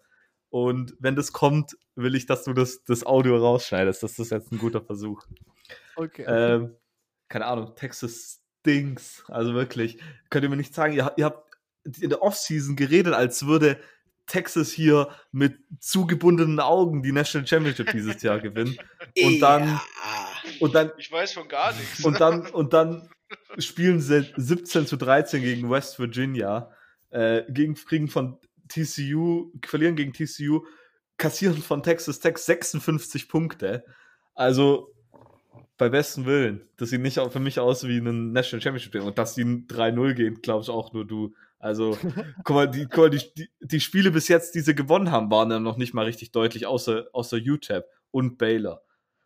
Also, okay, mehr, viel, viel mehr Siege waren da auch nicht, das muss man natürlich auch sagen. Aber, also, ich, also ich sehe gerade nicht, dass sie gegen Iowa State gewinnen, ehrlich gesagt. Also ich glaube eher, dass es da wahrscheinlicher ist, dass sie 0-3 gehen. oh Gott. Oh, oh Gott. Oh Gott. Immer diese, ja. ich frage mich, wo dieser ganze aufgestaute Hass bei Silvio herkommt. Es, ich weiß es auch nicht. Ich, ich habe mich letztens Alter. versucht, mal dran zu erinnern, woher das eigentlich kommt. Das ist einfach nur entstanden. Jetzt mal ganz ehrlich, wisst ihr, wo das eigentliche äh, We're Back herkommt? Aus welchem Spiel? Und aus welcher nee. Situation? Das war das Spiel gegen Georgia, wo sie nein, im, Sugar Bowl ja, gewonnen haben. Das von Sam Ellinger, aber warum Sam Ellinger das gesagt hat? Genau in der Tonlage. USC Championship? Nein, vorher, im Jahr vorher. Nach Dann gegen Michigan. Äh, war das Be äh, Peach Bowl? Das einzige Spiel, das Texas jemals gegen Michigan gespielt hat, übrigens. Ähm, ähm, Texas war, ja, es war 2002 die Season. Es war, äh, da hat sich ähm, Young eben hingestellt und hat genau in diesem, dieser Tonabfolge, auch wie es dann Sam nachgemacht hat, äh, eben we're, we're back gesagt. Einfach weil es damals ja auch war, dass Texas davor die letzte Meisterschaft 1970 gewonnen hat, 72. Ähm, und daher kam es eigentlich, dass das äh, Young damals gesagt hat und dann hat es Sam praktisch, als auch eine ähnliche Situation war nach dem Sieg gegen Georgia, wiederholt. Dass es ihm jetzt ein bisschen um die Ohren fliegt, ist ein anderes Ding. Ja, war, aber es war eines, damals eine super Saison. Es war eine 10-3 Season. Man hat äh, Georgia im Sugar Bowl dominiert. Ähm, dazu sagen, dass Texas wieder zurück ist oder dass Texas wieder da ist als, als Macht im Football, sah ja auch danach aus. Er hatte ja auch, Herman hat ja auch damals nach dem Spiel dann die Vertragsverlängerung bekommen. Ja, aber ich meine, du musst jetzt es halt schon zumindest ein bisschen untermauern.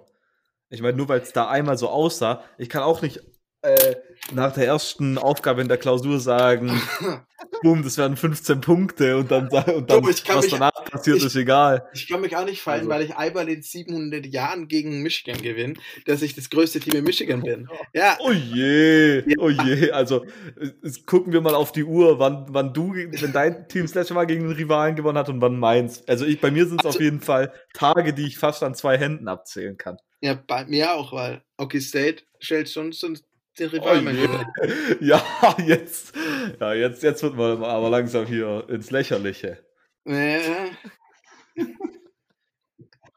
Das ist, das ist die Diskussion, die ich haben wollte, die ich, die ich hier rauslocken wollte.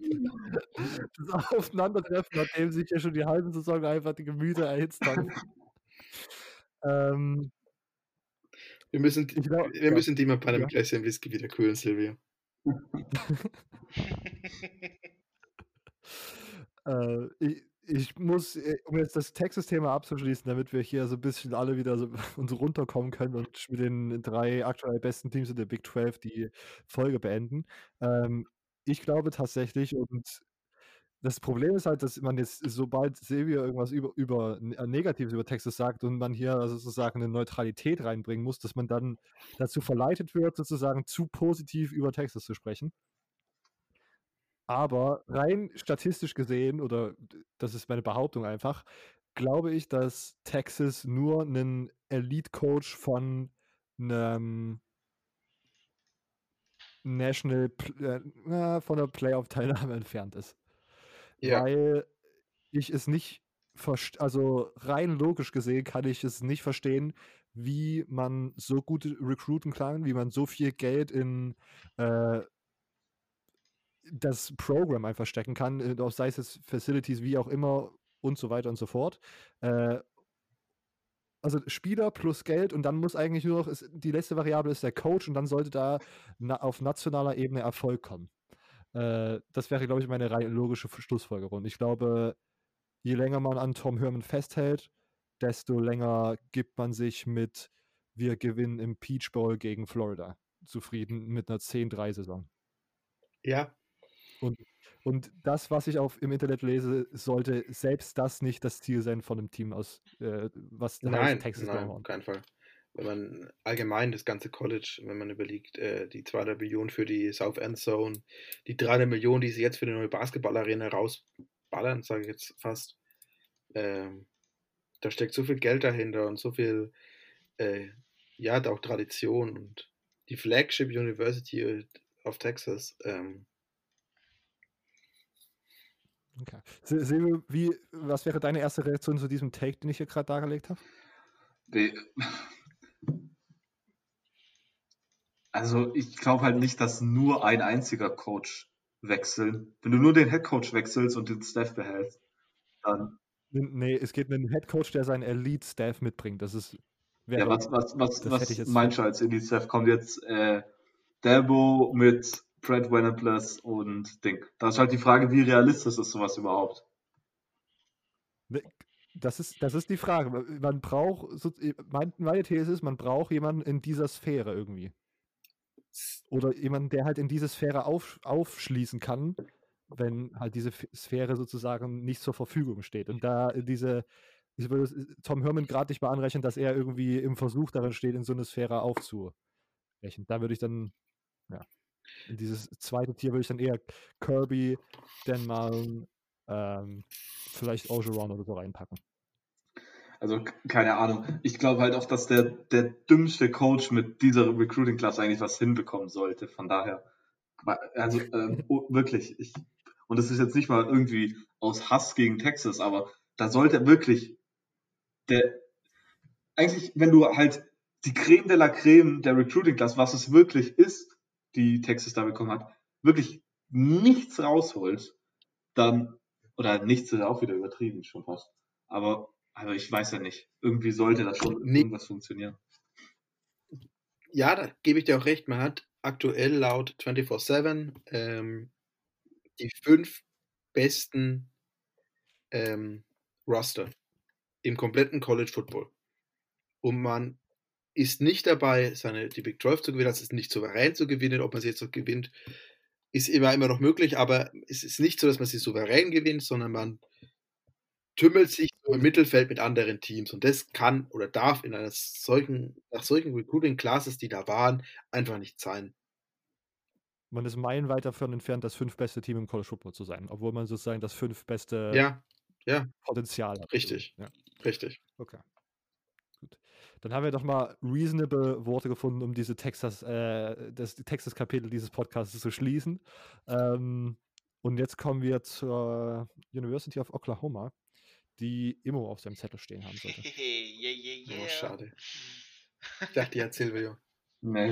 Das wäre zu schön gewesen. Das wäre das wär dann zu viel Konfrontation.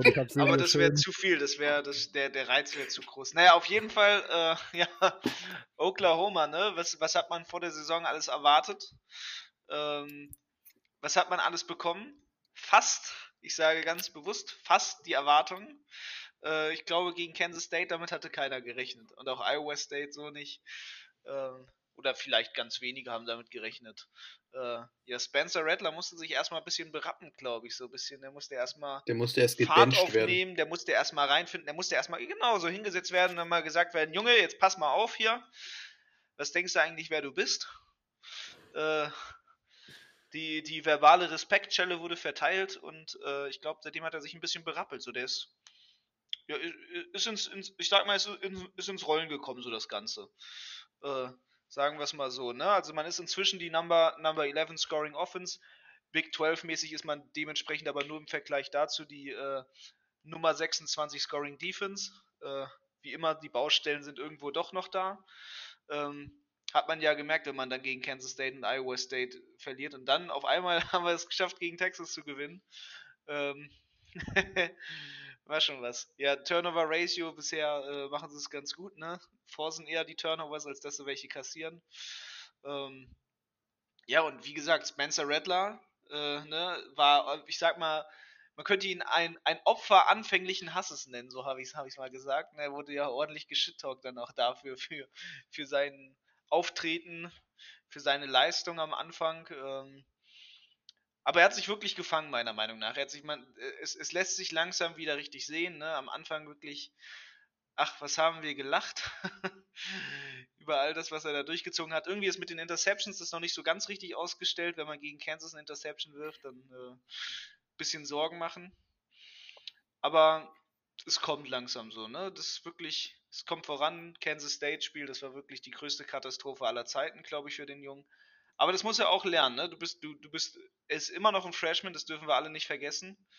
Äh, er ist immer noch super jung und äh, er ist ein bisschen arrogant, sagt man ja immer, ne? Also unser QB1 hier, der hat, hat manchmal vielleicht Probleme, aber das kann man nicht aus der Fernschalt jetzt irgendwie alles erkennen, was da noch so drum war. Aber auf jeden Fall, inzwischen ist er bei 2000 Passing Yards an, angelangt, Respekt dafür. So, es gibt andere Quarterbacks, die kriegen das in der ganzen Saison nicht hin. Äh, ja, es, es, es wird wirklich. Ich sag mal einfach, es wird wirklich. Ähm, und wenn das gar nichts mehr wird, haben sie immer noch Tanner Mordecai, der da auch irgendwie einiges drauf hat. Auch wenn Spencer Rattler natürlich als der Top-Recruit und alles das ganze Vertrauen da irgendwie natürlich trotzdem kriegt. Ja, ansonsten auch in der Offense, ne, bisher das Running Game, sag ich mal, war okay. So, ähm, hätte noch krasser sein können, aber TJ Bledger alleine, der macht einen super Job mit fast 400 Yards auch Seth McGowan, ja, der ist, der ist, der ist dabei und ich finde, man merkt halt jetzt auch, hat die letzten beiden Spiele gemerkt, dass Ramonte Stevenson endlich nach der, nach der Spielsperre endlich wieder da ist und in den letzten zwei Spielen wirklich sehr gut Abhilfe geschaffen hat. Vor allem äh, im Spiel, im Spiel gegen Kansas hat Ramonte Stevenson dann schon mal durchblicken lassen, was er eigentlich so drauf hat. Ähm, wo die mir auch wahrscheinlich defense-technisch ein bisschen leichter gemacht hat vom Gegner. Aber da sieht man schon, dass es, das ist die, fangen sich, ne? Die sind ein bisschen irgendwie ein bisschen spät jetzt in die Saison gestartet, dadurch natürlich Playoff Hopes sind eher mal, sagen wir mal, vorüber, aber man kann sich eventuell drauf freuen, nochmal ums, ums Championship Game mitzuspielen. Äh, dementsprechend da mal gucken, ja, bei Spencer Rattler übrigens, ne, Receiver technisch, der wird da gut bedient, sag ich mal. Der wirklich, also Receiving Core, das gefällt mir dieses Jahr sehr, sehr gut. Natürlich, CD Lamb kannst du schwer ersetzen, aber Marvin Mims macht einen guten Job, Austin Storkner hat, hat mich sehr positiv, positiv beeindruckt. Ähm, da hat man ja auch viele Erwartungen im Vorfeld hineingesteckt in den Jungen. Wird das was, wird das nicht was? Ähm, wie kommt das Ganze? Da haben sich wirklich einen sehr, sehr guten Teil dann zugelegt, sag ich mal. Ähm, das ist schon, schon interessant, ne? Und dann, ja, defense-technisch, vielleicht ein bisschen kann man dazu, kann man dazu auch sehen, ne? Es fehlt natürlich irgendwo, ähm, hat, hat Ronnie Perkins hat gefehlt, der war, der war auch lange gesperrt, ne, spielt inzwischen, aber irgendwie noch nicht, rotaten sie den immer rein. Jalen Redmond hat wiederum den Opt-out angeblich gezogen, und da weiß man ja nicht ganz genau, was da wirklich ist. Da ist ja große, die große Funkstille irgendwo da. Ähm, ansonsten Brian Asamoah hat sich zu einer, zu einer sehr, sehr starken Konstante hochgespielt von den Spielern. Auch, ja, Delarin Turner Gel hat bisher seine Erwartungen erfüllt. Ähm, es wird langsam so, sagen wir mal so, es wird wirklich, man hat, man nicht optimalen Start erwischt, aber man ist, man ist irgendwo dahin gekommen, wo man hin will, ne? Ähm, aber ansonsten natürlich trotzdem irgendwo, irgendwo stehen noch offene, offene Baustellen, offene Fragen gegen Oklahoma State, wird man eine Scheppe dazulegen müssen. Aber ähm, mal gucken, vielleicht wird ein bisschen Nick Bonito die Abhilfe da schaffen. Der ist ja der Emerging Star, so wie sie sagen, in der Defense. Ja. Ja, wenn wir zu den Schlagzeilen springen, bisher haben sie es geschafft, eigentlich sehr gut daran vorbeizukommen finde ich. Ähm, hat man in Oklahoma sehr, sehr gut den Ball flach gehalten. Ähm, aber was natürlich bei den Fans immer wieder aufkommt, sind die Playoffs noch drin? Ich glaube nicht. Aber die Fans glauben es natürlich trotzdem. Ein paar Boulevardpressen in den USA sagen immer noch, oh, Oklahoma, na, die könnten es schaffen. Äh, eher ist viel, viel mehr so die Frage, schaffen sie es ins Big 12 Championship Game, schaffen sie es nicht ins Big 12 Championship Game? Äh, ich glaube, das ist die allergrößte Frage eigentlich. Und äh, damit ist auch das nächste Spiel, so ist gegen Oklahoma State eigentlich das Spiel, das Do-or-Die-Game. Wenn das nicht läuft, dann kann man sich das abschminken. Dann braucht man auch nicht mehr gegen West Virginia oder Baylor groß was reißen. Weil dann ist die Saison vorbei, so. Also dann, dann sind die Erwartungen nicht mehr da, die man, die man übertreffen wollte. Ja. Das ist es okay. so zu Oklahoma. Ergänzung als erstes von Silvio. Ja, nö. Lukas, irgendwelche Ergänzungen zu deiner Zweitlieblingsschule in der Big 12? Nee, eigentlich ehrlicherweise nicht. Ich möchte mich nicht weiter dazu äußern. Außer Oder, nur, wie krank äh, die Wide Receiver Recruiting der nächsten Jahre für die, für die aussieht. Oh ja. Das ist einfach, das ist. Das ist schon fast ein Ohio State. Äh, ja, das ist, also, es ist schon krass. Und es ist einfach nur traurig, dass man das Texas äh, einen Recruit an Oklahoma verloren hat.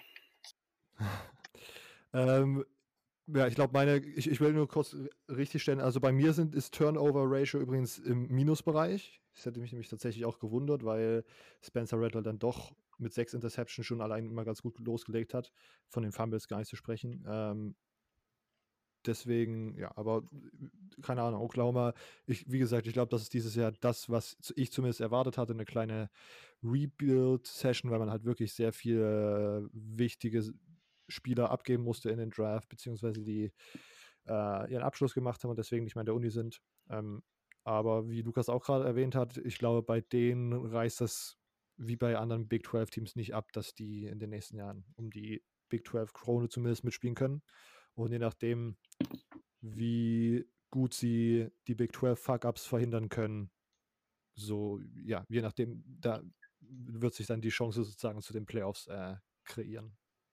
Ja, so ein Jahr ist auch manchmal ganz gut, um manche Recruits zu locken, weil man ihnen sagen kann, du kannst der Spieler sein, der jetzt dafür sorgt, dass wir doch noch nächstes Jahr wieder gewinnen. Ja. Du wirst das wieder dafür sorgen, dass wir die Krone uns aufsetzen können. Das ist immer sehr interessant dabei natürlich. Ja. Wäre man ein gutes Team, hätte man eine National Championship und man könnte sagen, Du wirst dafür sorgen, dass es nochmal kommt, aber manche, manche lockt es auch mehr zu sagen, oh, du, du, du wärst hier der Star, so, ne? Du, alle werden okay. dich anbeten. Ja, jetzt sind wir bei, Tech, bei Oklahoma ehrlich, wenn Oklahoma einfach mal schafft, eine Defense auf den Platz zu bekommen, ähm, also gerade was Cornerback-Play und Safety-Play angeht, oh, ja. dann ähm, sieht es ganz anders aus. Also dann ist da so blöd, also so unangenehm es aus Texas Sicht ist, dann ist, hat Oklahoma einfach die beste Offense in der Big 12, vielleicht eine der besten, ich sag mal, der Top 3 Offense im kompletten College Football. Wenn da noch eine halbwegs vernünftige Defense dazu kommt und nicht das, was sie da spielen, äh, die sogenannte Speed D, ähm, möglichst schnell von ja, möglichst schnell vom Ball weg und möglichst nicht, äh, nicht berühren und die, ja, dann ist Oklahoma Anwärter für eine nationale Meisterschaft so unangenehm das für mich ist, ja. zu sagen zu müssen. Ja. Ähm, wir bleiben im Start Oklahoma und kommen zum Gegner der Oklahoma Sooners. Nächste Woche müsste es, glaube ich, sein. Äh, in der Bedlam Series, Oklahoma State. Äh, Oklahoma State vielleicht einem, ja, also wahrscheinlich das überhypteste Team in meiner Preseason Top 10. Ähm, äh, ist es ja einfach die Regel, dass ich einen random Team in der Top 4 habe, das absolut nichts da zu suchen hat. Äh, das war vielleicht ein bisschen hart, aber ne, Oklahoma State, ich glaube, dieses Jahr trotzdem noch weit von den Top 4 entfernt. Ähm, ja, man startet die Saison gegen Tulsa, ähm, dann gewinnt man dort knapp und dann gewinnt man außerdem noch gegen West Virginia, Kansas und letzte Woche gegen Kansas State. Die Niederlage, man steht mittlerweile 5-1, hat man sich vor zwei Wochen gegen Texas gefangen. Ich glaube, das haben wir auch äh, im Podcast äh, ausführlich besprochen. Ähm, und ich glaube, auch angemerkt haben wir, dass das Texas-Game viel Gewicht auf die Big 12 Playoff-Chancen und auf die Oklahoma State Playoff-Chancen hatte, weil Oklahoma State war zu dem Zeitpunkt vor dem Texas-Spiel das einzig ungeschlagene Team. Und wir hatten, oder es ist zumindest gerade der Konsens, dass man, weil die Dominosteine so fallen, wie sie gerade fallen, als, als ungeschlagener Big 12 Champion gute Chancen hat. Und wenn dann, dann schon ein Loss hat, dann sieht es schon sehr, sehr viel schwieriger aus als in den letzten Jahren. Ähm, und das hat den Oklahoma State so ein bisschen versaut, glaube ich, diese Saison. Ähm, außerdem, was ich auch, was für mich irgendwie das größte Dubiosität an diesem Spiel, äh, an diesem Team ist, man ist in der Total Offense dieses Jahr nur 57. und das ist von diesen 120 oder was, bei, was bei FBS gerade genutzt wird, weil ja ein paar Teams noch nicht gespielt haben. Ähm, das ist eigentlich ein bisschen ernüchternd, vor allen Dingen, wenn man sich anschaut, was man, was, was man, beziehungsweise was ich in der Preseason erwartet habe, was man mit Spencer Sanders, mit äh, Tylen Wallace auf der, auf der Außen als Receiver und Chuba Hubbard als Running Back hat dieses Trio, das sollte eigentlich für mehr äh, offensive Produktion sozusagen sorgen als die Nummer 57 äh, bei den Total Offense. Ähm, Spencer Sanders, muss man dazu sagen, war drei Wochen verlässt raus, spielt seit dem Texas-Spiel wieder. Äh, seitdem eigentlich auch ganz gut. Mhm. Tylen Wallace ganz okay. Äh, Tylen Wallace ist von diesem Trio vielleicht gerade der Spieler, der da am meisten performt. Ähm, gegen Texas, das waren schon, also Lukas, du musst mir da wahrscheinlich zustimmen. Äh, das waren schon absurde Catches, die ja, der da manchmal gemacht absolut, hat. Und da absolut. Oklahoma State Drives am Leben gehalten hat. Also das war, das ist auf jeden Fall ein sehr, sehr, sehr, sehr guter Spieler. Ähm, Chuba Hubbard irgendwie nicht so richtig in, in, in den Lauf gekommen irgendwie diese Saison. Spielt ganz, auch ganz okay. Ähm, aber man muss ganz ehrlich sagen, äh, das ist noch lange nicht auf dem Niveau wie letztes Jahr irgendwie. Ich glaube, da hatte er in den ersten sechs Spielen schon zwei 200 Yard Rushing Games. Ist natürlich immer fraglich, wie schwer das irgendwie rekreierbar ist, aber ich glaube, viele sind davon ausgegangen, dass man das irgendwie, diese Explosivität irgendwie sehen kann in dieser Saison.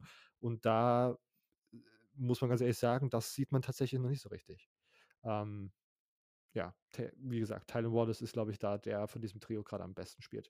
Ähm, gegen Kansas State, das war, ist auch so eine Sache, dass man da sozusagen 0-12 zur Halbzeit zurückliegt und durch so einen knappen Comeback-Sieg zurückkommt. Ich habe gesagt, Kansas State hat eine gute Defense, aber dass, wie gesagt, diese Offense einfach so hilflos aussieht gegen äh, überdurchschnittliche Defenses, die man da in der Big 12, die man da in der Big 12 begegnet, das ist einfach ein bisschen komisch einfach.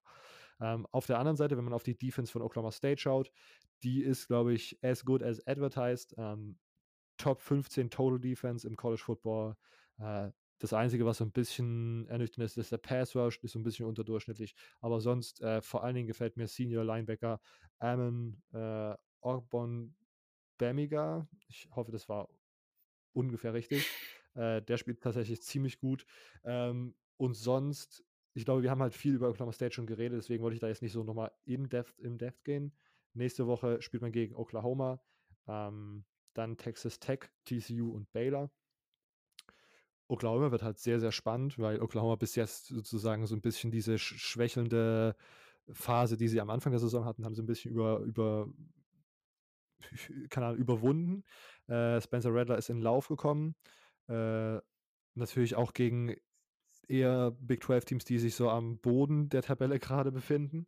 Ähm, aber ich glaube, dieses Matchup von dieser Oklahoma Offense, die mittlerweile wieder mal aus allen Kanonenrohren äh, feuert, gegen diese Defense, die dieses Jahr vor allen Dingen im Backfield sehr, sehr gut spielt, ähm, das ist ein interessantes Matchup und es ist für mich gerade irgendwie ein Pick'em. Vielleicht sehe ich Oklahoma gerade ein bisschen vorne, weil die halt offense-mäßig ein bisschen potenter sind. Auf der anderen Seite kann diese Oklahoma Defense, Oklahoma State stoppen. Ich sehe es nicht so wirklich. Ähm, Texas Tech, TCU, Baylor sollte man theoretisch gewinnen. Auch hier würde ich sagen, geht mir dann, was weiß ich, 3-1, wenn man gegen Oklahoma, sag ich mal, verliert. Ähm, ist das eine sehr gute, äh, dann ist es eine 8-2-Saison für Oklahoma State. Ähm, ist dann wahrscheinlich ist nach meinen Predictions äh, dann knapp sozusagen, das hat man knapp das Big 12 Championship Game verpasst. Aber ja, also ich glaube, Oklahoma ist dieses Jahr wieder, Oklahoma State ist dieses Jahr wieder ein gutes Team, aber ich hatte zu hohe Erwartungen an sie und deswegen wirkt es auf dem Papier für mich zu ernüchternd. Ähm, ich glaube, das wäre mein abschließendes Resümee bis jetzt. Ergänzung als erstes von Lukas. Ähm, weil du gesagt hast, er hat äh, gut gespielt, Spencer Sanders. Also er hatte gegen Texas mhm. drei Turnover. Er hatte eine Interception und zwei Fumble lost. Ähm, was natürlich ihn wahnsinnig zurückgeworfen hat. Ja. Ähm, und auch im Grunde der Grund war, warum Oklahoma State verloren hat gegen Texas. Also diese drei Turnover, diese Turnover allgemein war einfach der Unterschied in diesem Spiel. Ja. Ähm, Chuba Hubbard sieht nicht aus wie der Chuba Hubbard von letztes Jahr. Also Texas hat ihn zu 72 Yards gehalten. Ich glaube, letzte Woche hat er ja auch unter 100 Yards. Ähm, 2,9 Average gegen Texas zum Beispiel äh, ist, sieht nicht aus wie der Spieler, den wir letztes Jahr alle gefeiert haben und den man schon letztes Jahr einen First Round Hype gegeben hat. Das Problem mit Oklahoma State ist, dass dieses Jahr war das Jahr, um alles zusammenzupacken und in die Playoffs zu gehen. Weil äh, ich, Chuba ist weg, Tylen Wallace wird weggehen, der Großteil der Defense wird weg sein. Ähm, this was the year and you didn't make it. Ich glaube, das ist auch eine sehr gute Zusammenfassung. Ähm, Ergänzung von Immo und Silvio. Wenn nicht, dann darf Silvio weitermachen und die Big 12 mit Iowa State abschließen. Ähm, also ich fand, das war eine relativ gute Analyse von euch beiden. Ja. Was, was, ich mich immer frage, ist, wie sehr hat die ganze Shabba Hubbard Vorgeschichte mit seinem Head Coach äh, dafür gesorgt, dass seine Leistung vielleicht einbricht oder war es was anderes? So, das, das frage ich mich immer noch. Ob das ihm irgendwie so ein bisschen Motivation geklaut hat oder so.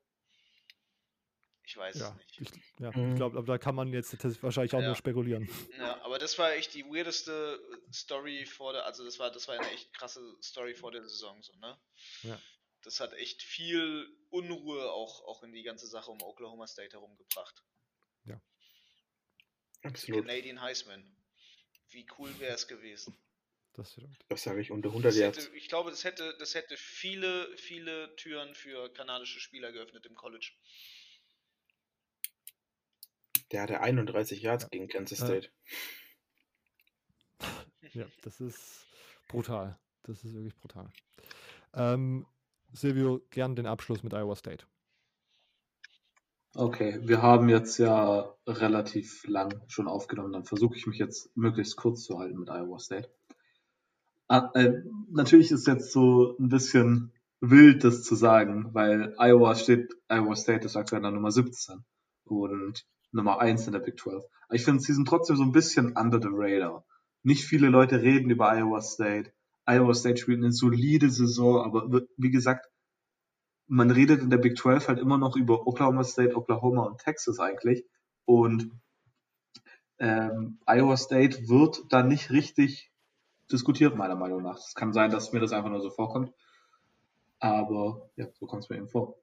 Natürlich ist die erste Niederlage in der Saisoneröffnung direkt gegen Louisiana Lafayette einen Makel.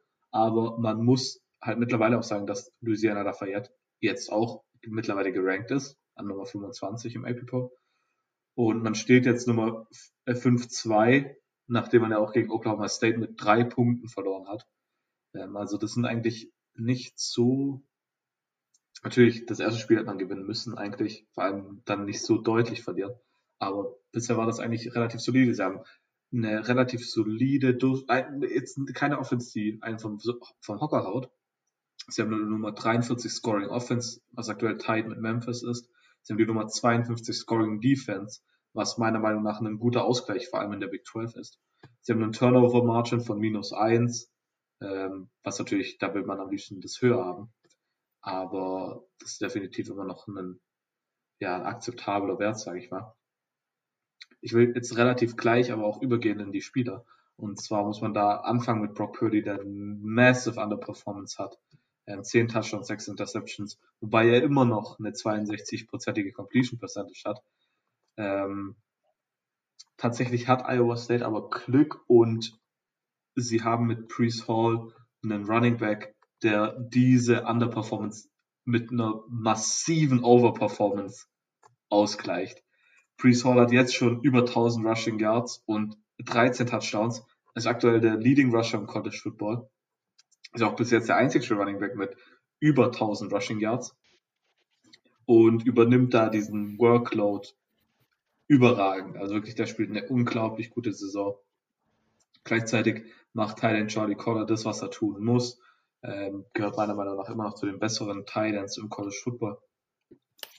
Die O-Line macht das, was sie tun muss. Sie hat bisher nur 8-6 erlaubt, was super ist. Und natürlich auch hier sehen wir es wieder. Ähm, Priest Hall würde das nicht hinbekommen, wenn die O-Line auch ihm nicht die Lanes frei blocken würden, würde. Und genau das tut sie. Auf der defensiven Seite muss man Leute wie die Defensive Ends Willie McDonald den vierten und Jaquan Bailey erwähnen, die beide bisher fünfeinhalb bzw. fünf, sechs haben. Und ein Spieler, der auch komplett überzeugt ist, Linebacker Mike Rose, der führt aktuell Iowa State in Tackles an und auch in, in Interceptions mit drei Stück. Wenn wir auf Schlagzeilen schauen, dann ist tatsächlich bei Iowa State aber eine positive Schlagzeile. Und zwar ist Iowa State, anders als zum Beispiel Baylor, ein Team, das die Covid-Fälle richtig im Rahmen gehalten hat und ziemlich gut damit umgegangen ist. Sie haben, das ist jetzt ein bisschen eine veraltete Statistik, zwischen Juni 8, also 8. Juni und 4. Oktober ähm, über 3600 Athleten für die Iowa State äh, getestet und da waren nur 54 positiv und zwischen dem 28. September und Oktober, dem 4., das war gerade so der Saisonstart, ähm, gab es dann gar keine positive und ich habe jetzt auch ähm, aktuell nichts mehr gefunden, wo irgendwie riesige Fälle von Covid bei Iowa State waren. Kann aber sein, dass ich das vielleicht übersehen habe. Ähm, aber das muss man auch mal loben. Ich meine, man kann über die Teams, die bei denen es kacke läuft, in der Hinsicht natürlich schimpfen, aber man muss auch mal die, bei denen es läuft, loben. Kommen wir direkt zu, dem, zu den kommenden Spielen noch. Da stehen noch drei Spiele an. Man spielt gegen Texas, was wir vorhin ja schon gesagt haben, West Virginia. Mittlerweile wurden eigentlich alle Spiele erwähnt. Ähm, und gegen Kansas State. Das ist definitiv kein leichter Schedule mehr. Vor allem finde ich, würde ich dieses West Virginia Game nicht unterschätzen. Das kann durchaus unangenehm werden. Ich meine, sehe das Texas Spiel jetzt. Die Defense mit den Sills-Brüdern zum Beispiel ist sehr, sehr stark und überraschend stark sogar. Von daher können die, wenn sie Charlie, äh, hier Brock Purdy ein bisschen durcheinander bringen und dann Priest Hall stoppen, kann das ganz schnell ganz hässlich werden für Iowa State. Aber wenn wir es realistisch ansehen, sollten jetzt ja hier relativ sicher mit 2-1, wenn nicht sogar 3-0 durchgehen. Ähm, und dann steht Iowa State vermutlich im Big 12 Championship Game, was zeitweise vor allem nach, nach Spiel Nummer 1 nicht danach aussah. Äh, deshalb wäre meine Adjusted Prediction jetzt, dass es sehr, sehr gut für Iowa State aussieht und ich definitiv nicht überrascht wäre, wenn sie am Ende im Big 12 Championship Game stehen. Okay. Ähm, das war das Assessment zu Iowa State. Ergänzung von Emo? Nope. Lukas? Nee, eigentlich nicht mehr. Alles relativ gut zusammengefasst. Also sehr gut zusammengefasst, ja, nicht relativ. Dem würde ich so zustimmen. Ähm, perfekt. Dann sind wir, glaube ich, auch äh, unter der Zwei-Stunden-Marke einmal durch die ganze Big 12 durch. Vielen Dank, Lukas, dass du da warst. Sehr gerne. Ähm, wir werden bestimmt nochmal eine Situation kreieren oder irgendwo schaffen, dass wir äh, nochmal im Video-Podcast äh, sozusagen äh, mit dir aufnehmen können. Ich habe da schon eine kleine Idee. Ähm, mal schauen, wie sich das so entwickelt. Ähm, ich würde es hier an der Stelle abrappen, Jungs. Jo, jo, jo. Wie immer jo. könnt ihr uns auf, CFB, auf Instagram folgen, CFB Germany Podcast oder auf Twitter, at cfbgermanypod. Auf diesen beiden Accounts ist unsere Website verlinkt, cfbgermanypodcast.home.blog. Äh, da könnt ihr nochmal alle Infos finden, wie ihr uns unterstützen könnt. Über Spenden, iTunes-Rezensionen, Mund-zu-Mund-Propaganda, was auch immer. Alle Infos auf dieser Website. Da findet ihr auch unsere äh, persönlichen Twitter-Accounts und den Link zu unserem YouTube-Kanal, wo die Mittwochsepisoden, in denen wir auf den vergangenen Spieltag zurück und auf den kommenden Spieltag vorschauen, äh, immer als Video-Episode äh, sozusagen extra online gestellt werden. Diese Mittwochsepisoden kommen mittwochs im Podcast-Feed und donnerstags auf dem YouTube-Kanal. Okay, dann hört ihr uns also ja, frühestens nächste Woche Mittwoch wieder. Bis dahin, ciao.